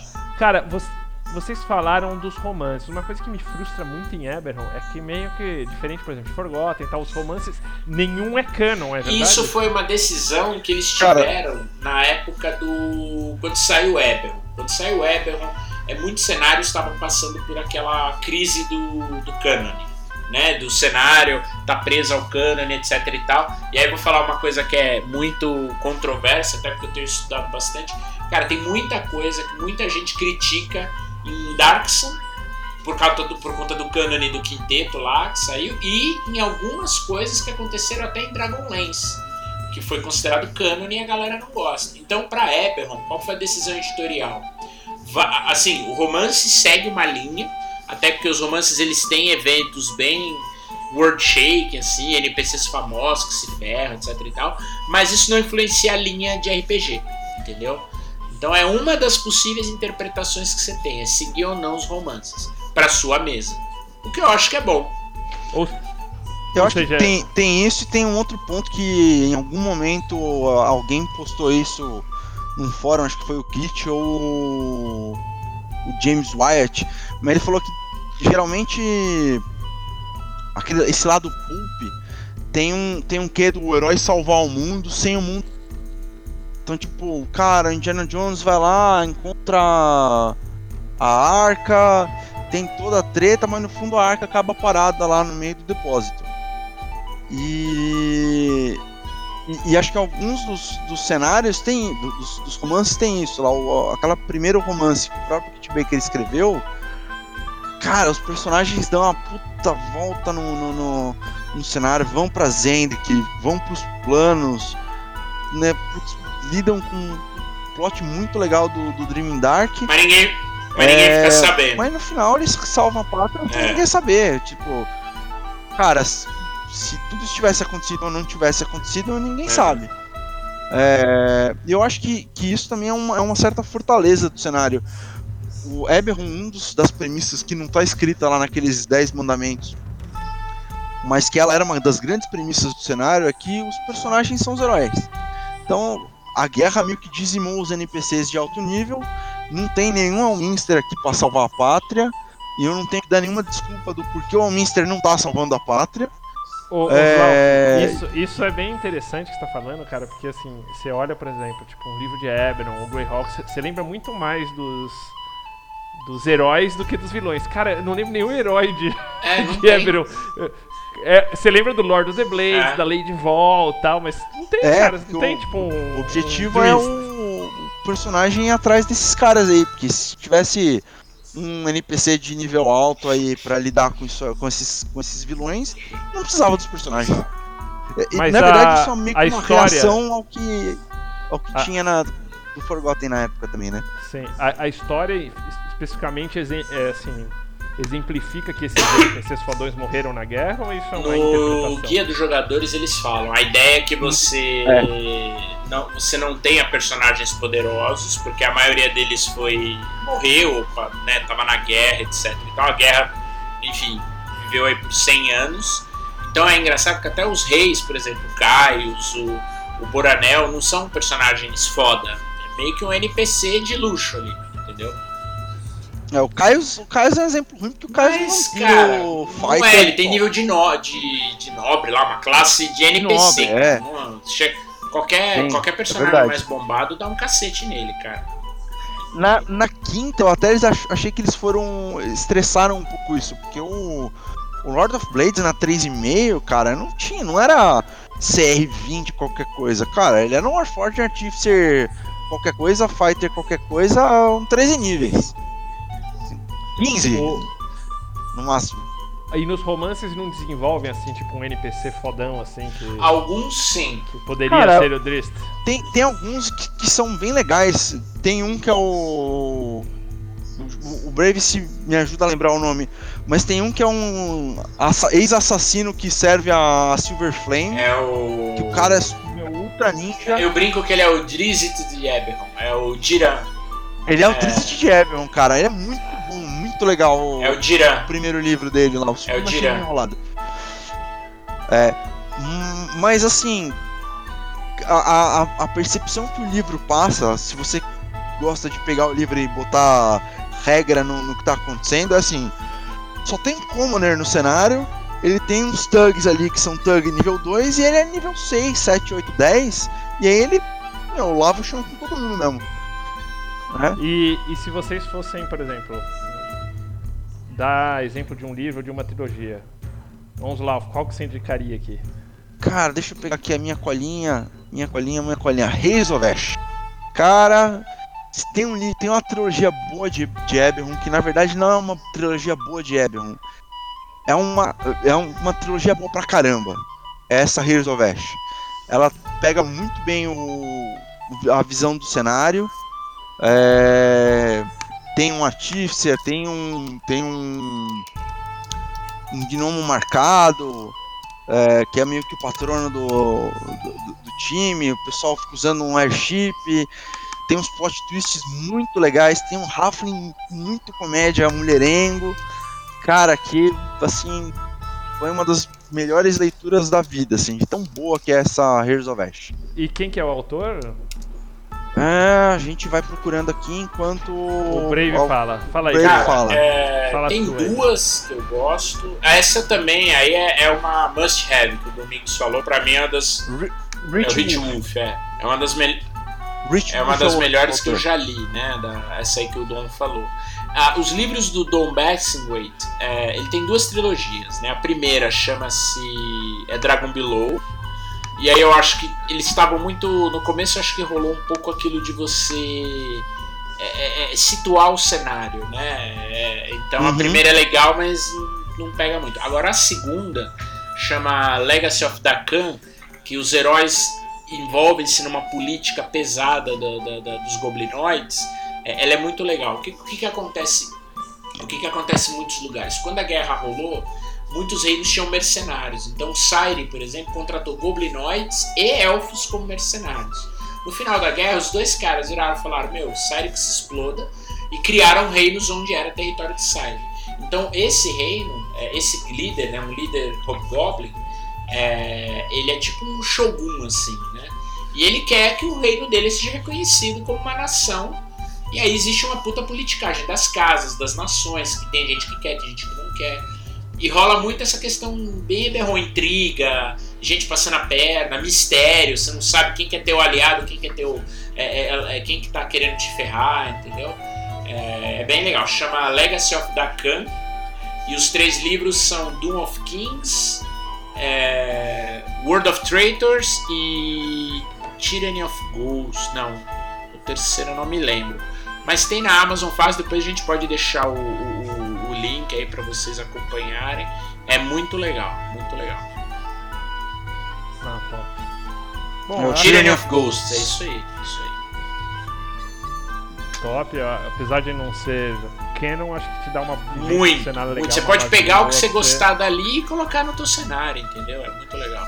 É, e o bacana é que, é que como meio que tudo é setado numa base de linha Isso. de tempo igual, então eles devem co- começar tudo É. nessa base de linha de tempo, que todo, qualquer um deles te dá uma, uma percepção e visão do cenário, acho que bem Exatamente. interessante. E aí eu acho que, eu acho que vale a pena citar também é, o The Dreaming Dark, que é a primeira trilogia que foi lançada de, de livro para Eberron, escrita pelo próprio Kit Baker, é, que pode não ser magistral, mas ela é muito legal para Cara, que nem você falou, eles estavam situando o cenário, então assim, para pegar o, o feeling do cenário de uma outra forma, é, ela é, ela é Cara- muito legal. São três livros: Charn, City of Towers, The Shattered Land e Gates of Do Night. Kit Baker, do Kit Baker Mas- essa é legal, mas eu vou citar outra. Que são, é uma, na verdade uma duologia. É o. chama Queen of Stone e Son of Kyber. O que que acontece? É uma agente, é uma Changeling, que é uma agente de um, de um dos reinos. Ela é meio que uma agente secreta, tipo a James Bond, de um grupo de um dos reinos chamado Cidadela. Que é como se fosse o. o, o- a agência lá do 007, não me lembro o nome. É, o MI6 como se fosse o Breland. MI6, exatamente. E ela se infiltra num reino que fica le- a oeste de Breland, que é esse reino de monstros. E ela tem que, enfim, descobrir o que, que os caras estão fazendo e tudo mais. Aí de repente, de repente tem um cara que é um, um aberrante, que tá começando a reunir muita gente. E aqui o Kit Baker escreveu esse romance já do meio pro final da terceira edição, acho que já até na quarta, se não me engano. É, então o cenário estava muito mais maduro. Tinha muita coisa que outros autores fizeram, que o próprio Kit Baker aproveitou. Ele é muito integralista nisso. Ele integra muito do lore das outras pessoas no material dele. Esses dois são muito bons também. Esse lado integralista dele é que mata Exatamente. Cara, assim, mais ou menos, às vezes mata, mas é, eu acho que esse lado integralista dele é o que gera as 27 opções para cada pergunta. É, isso às vezes é legal. Assim, na, na Ah. maioria das vezes isso eu acho que é legal. Só Bacana. tem alguma, algumas coisas que são, pra mim, retcons, né? Que é mu- mudar coisas que já estavam estabelecidas, que eu, que eu aí não curto muito, não. É, na verdade, essa a maioria deles eles recontam, né? Eles dão aquela interpretaçãozinha. Eles, é que nem os nossos amigos advogados, como o Sword, que ele pega aquele, aquela palavrinha e conta toda uma história diferente baseada naquela palavrinha. funciona. O. Cara, mas olha, acho que deu pra gente dar uma. Puta, nesses, nesses dois episódios deu pra gente dar uma boa penteada em Eberron, que merece. né? Espero ver mais. mais. é, streams de Eberron, acho que tem muito pouco. Tinha uma do, do Pedroca, a outra assim. Em português eu não me lembro. Tem a, que é a Satin Phoenix, pa- é, não vou me lembrar o nome agora, mas que era o grupo original dela também. e tal. Maze Arcana. Rolava e. É, é, esse mesmo. Mês Arcana. Ela tá fazendo coisas E- com o Kit Baker. Eles estavam juntos no Twitter essa semana. Tava, ela tá fazendo que tá fazendo tipo um programa de viagem. Só, Não, só é dá. verdade. Só dá. Só dá Satine Fênix. É. né? Mas, mas acho que deu pra gente dar uma boa penteada. A gente deve voltar futuramente em, uma coisa, em alguma coisa mais específica. Mas eu queria agradecer aí o, o Onslauf, o Brave que voltou, o Luiz também, que sempre boas intervenções. E o Balbi aí pelo espaço por esse ano. Acho que foi um ano, cara, que foi bem bacana, que a gente conseguiu consolidar um, um modelo de para falar de D&D, né, Uhum. Balbi? É, cara, funcionou muito bem. Foi, a coluna encaixou certinho. E, pô, a gente vai ter novidades aí pra 2020, com certeza. É isso aí. E a gente deve entrar num recessinho aí, pelo menos umas duas semanas. e, é, mas voltamos com tudo aí. Queremos voltar com Dragonlance, com, umas- com- com algumas novidades aí. E, um- e um pouco como a gente prometeu, a gente fez uma parte bem crunch. É, ir pra uma parte um pouquinho mais, mais fluff agora, uma sequência mais fluff, mas sempre com o Joga aqui dando suas entradas aí pra gente falar do Xanatar, né? Ele prometeu para 2020 a voz do Ixi, Xanatar. olha só, hein?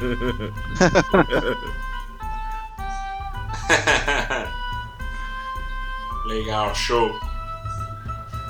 E é isso aí, brigadão. Isso aí. Então, galera, é, valeu quem ficou aí. Tem reca- recadinhos aí?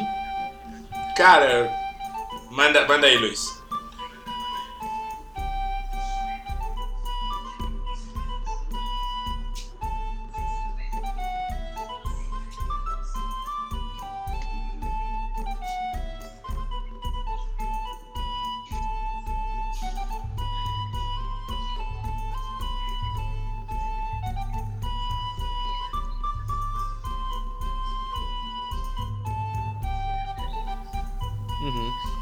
Ou, ou segue aí o Joga D20 no, no Facebook e no Twitter, cara. O Twitter do Joga D20 é um dos, dos melhores Twitters de D&D, se não o melhor Eu da, me mantenho informado por ele. Eu também. da, da, da Twittosfera. É, e, bom, sempre, Brave Sword, meu caro GG. Alguma, algum, alguma notícia aí? Algum, algum recadinho? Cara, eu queria, antes de mais nada, agradecer aí. Esse foi um ano, eu até brinco muito com a minha esposa, foi um ano que eu tinha muito esse projeto de começar a falar de D&D, conversava muito com o próprio Domingos, com o Gustavo, Semiano. É, agradeço aí imensamente, do fundo do meu coração, essa porta que foi aberta, é, a parceria, é, a oportunidade de falar, de de dar aí esses pitacos, ora como Guardião dos Tomos, ora como Halaster agora. É, tô muito empolgado, muito feliz. Eu quero muito agradecer aí, Balbi, por ter aberto a casa pra gente. E, cara, vamos bombar isso aí no ano que vem. Agradecer ao Luiz aí que veio integrar o time. Agradecer o Domingos e todos os nossos convidados nesse ano. A gente espera aí trazer cada vez mais gente de peso aí. Cara, tô muito feliz. Muito obrigado mesmo. Também, cara, agradeço muito vocês. Valeu Domingos aí pela presença hoje também. E.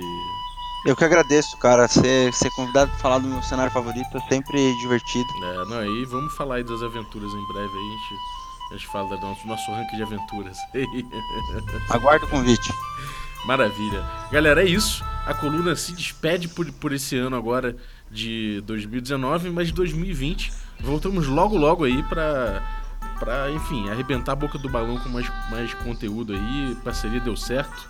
E agora é só, é só tocar aí. A casa já é dos caras. E, porra, essa coluna aí só tem mais a brilhar em 2020. Valeuzaço pra todo mundo. Você que ficou ouvindo aí a gente até agora, muito obrigado também. Feliz ano novo, bom Natal. E, galera, só pra lembrar, o jabazinho da casa aqui, D&D Moleque. Se você é como, é como o Domingos e não conhece ainda, você faça como o Domingos, que ele no- nos feriadões agora ele vai poder pegar aí, botar youtube.com barra regra da casa. Va- vamos, vamos sabatinar ele, viu, Bob? Fica tranquilo. O que aconteceu com o vidro de óleo do episódio número 3? Exatamente. Per- personagem não ganha mais XP se não conseguir responder perguntas sobre D&D Moleque, né, exatamente, exatamente. Então, cara, é- Ô, Tá ok. ô Dom, mas você tem que ver o D&D Moleque. Você que é um mestre das antigas, você vai ver a crueldade do DM no máximo, cara. Cara, to- ó, toma cuidado com, com o que você sugere, cara. cara, é muito engraçado. Tem, tem, tem. Bom, eu tenho, é spoiler, mas tem gente morrendo pra mim. Tem, tem personagem morrendo pra mim é uma armadilha que o outro já morreu, cara. Eu consegui reciclar armadilha, eu nunca tinha feito isso na vida, cara. Enfim, galera, D&D Moleque tá lá no nosso youtube.com.br regra da casa, dá uma conferida lá, con- conheça nosso conteúdo e, enfim, apoie pra poder ter a segunda temporada com qualidade melhor ainda. Então entra lá YouTube que você vai, vai ver tudo, vai conhecer tudo e vai curtir aí certamente quem curte um old school e quem não curte old school também acho que vai se divertir porque é um D&Dzinho do coração, né? É aquele D&Dzinho clássico de várzea. Então entra lá, vê esse D&D caixa preta aí com a gente. É isso aí. A, a- a meta tá batida, mas, cara, quanto mais entra, melhor é, né? Então, a gente na próxima meta, a gente vai liberar câmeras melhores, ou seja, vocês vão poder ver nossas carinhas bonitas agora com, com mais proximidade é, e com, com uma qualidade melhor, porque a gente tá usando câmeras muito ruins e fica pixelado e tudo mais, porque a gente usou webcam. Então, agora a gente. Você vai ver, ele tem o descritivo de custos, inclusive, pra você ver com quanto custa o projeto na integralidade. E, enfim, é muito, vai, vai ser muito legal a gente poder melhorar os, os equipamentos, a, a tomada de som. É, já vai ter. A gente já atingiu aí o making off, né? Então, cara, a gente vai incrementando aí o projeto e vai fazendo o D&D Moleque tomar o mundo. Boa. Ó, e eu te falo, se o DOF for uma organização decente e tiver lá uma premiação, for, se forem premiar o jogador de RPG streamer do ano, tem que ser Carlinhos Malvadeza, cara. É verdade, cara. Carlinhos Malvadeza ali com as suas ânforas de óleo, tá? Porra, cara, ele fez escola ali, viu? Você vê? Mas é isso aí. Valeuzaço todo mundo, um abraço e até a próxima. E eu queria agradecer aqui, por último, o Renato Cota pela cortesia da nossa vinheta de hoje, que ele gravou pra gente e enviou por e-mail. É, vou- eu vou passar pra vocês um WhatsApp aqui no descritivo do episódio, caso você queira gravar para ajudar a gente também a fazer as outras vinhetas provisórias. Você pode mandar um áudio pra gente no WhatsApp. É, na verdade, melhor que mande três áudios. O primeiro áudio falando Oi, quer café? O segundo áudio com outra pessoa falando café com quê? E a terceira, o terceiro áudio você falando café com dungeon de novo, pra gente poder usar nas próximas vinhetas provisórias que a gente vai fazer. É, lembrando que isso é uma sessão de- dos direitos da, de uso aí da nossa, da nossa vinheta, para que a gente não tenha problemas legais no futuro. Então, peço que quem mandar esteja ciente de que está cedendo os direitos de uso pra gente, pelo menos por um tempinho aí até a gente pegar a nossa vinheta final. Então, mais uma vez, obrigado, Renato Cota, e até a próxima. Falou! Valeu! Ho, ho, ho! Valeu, galera.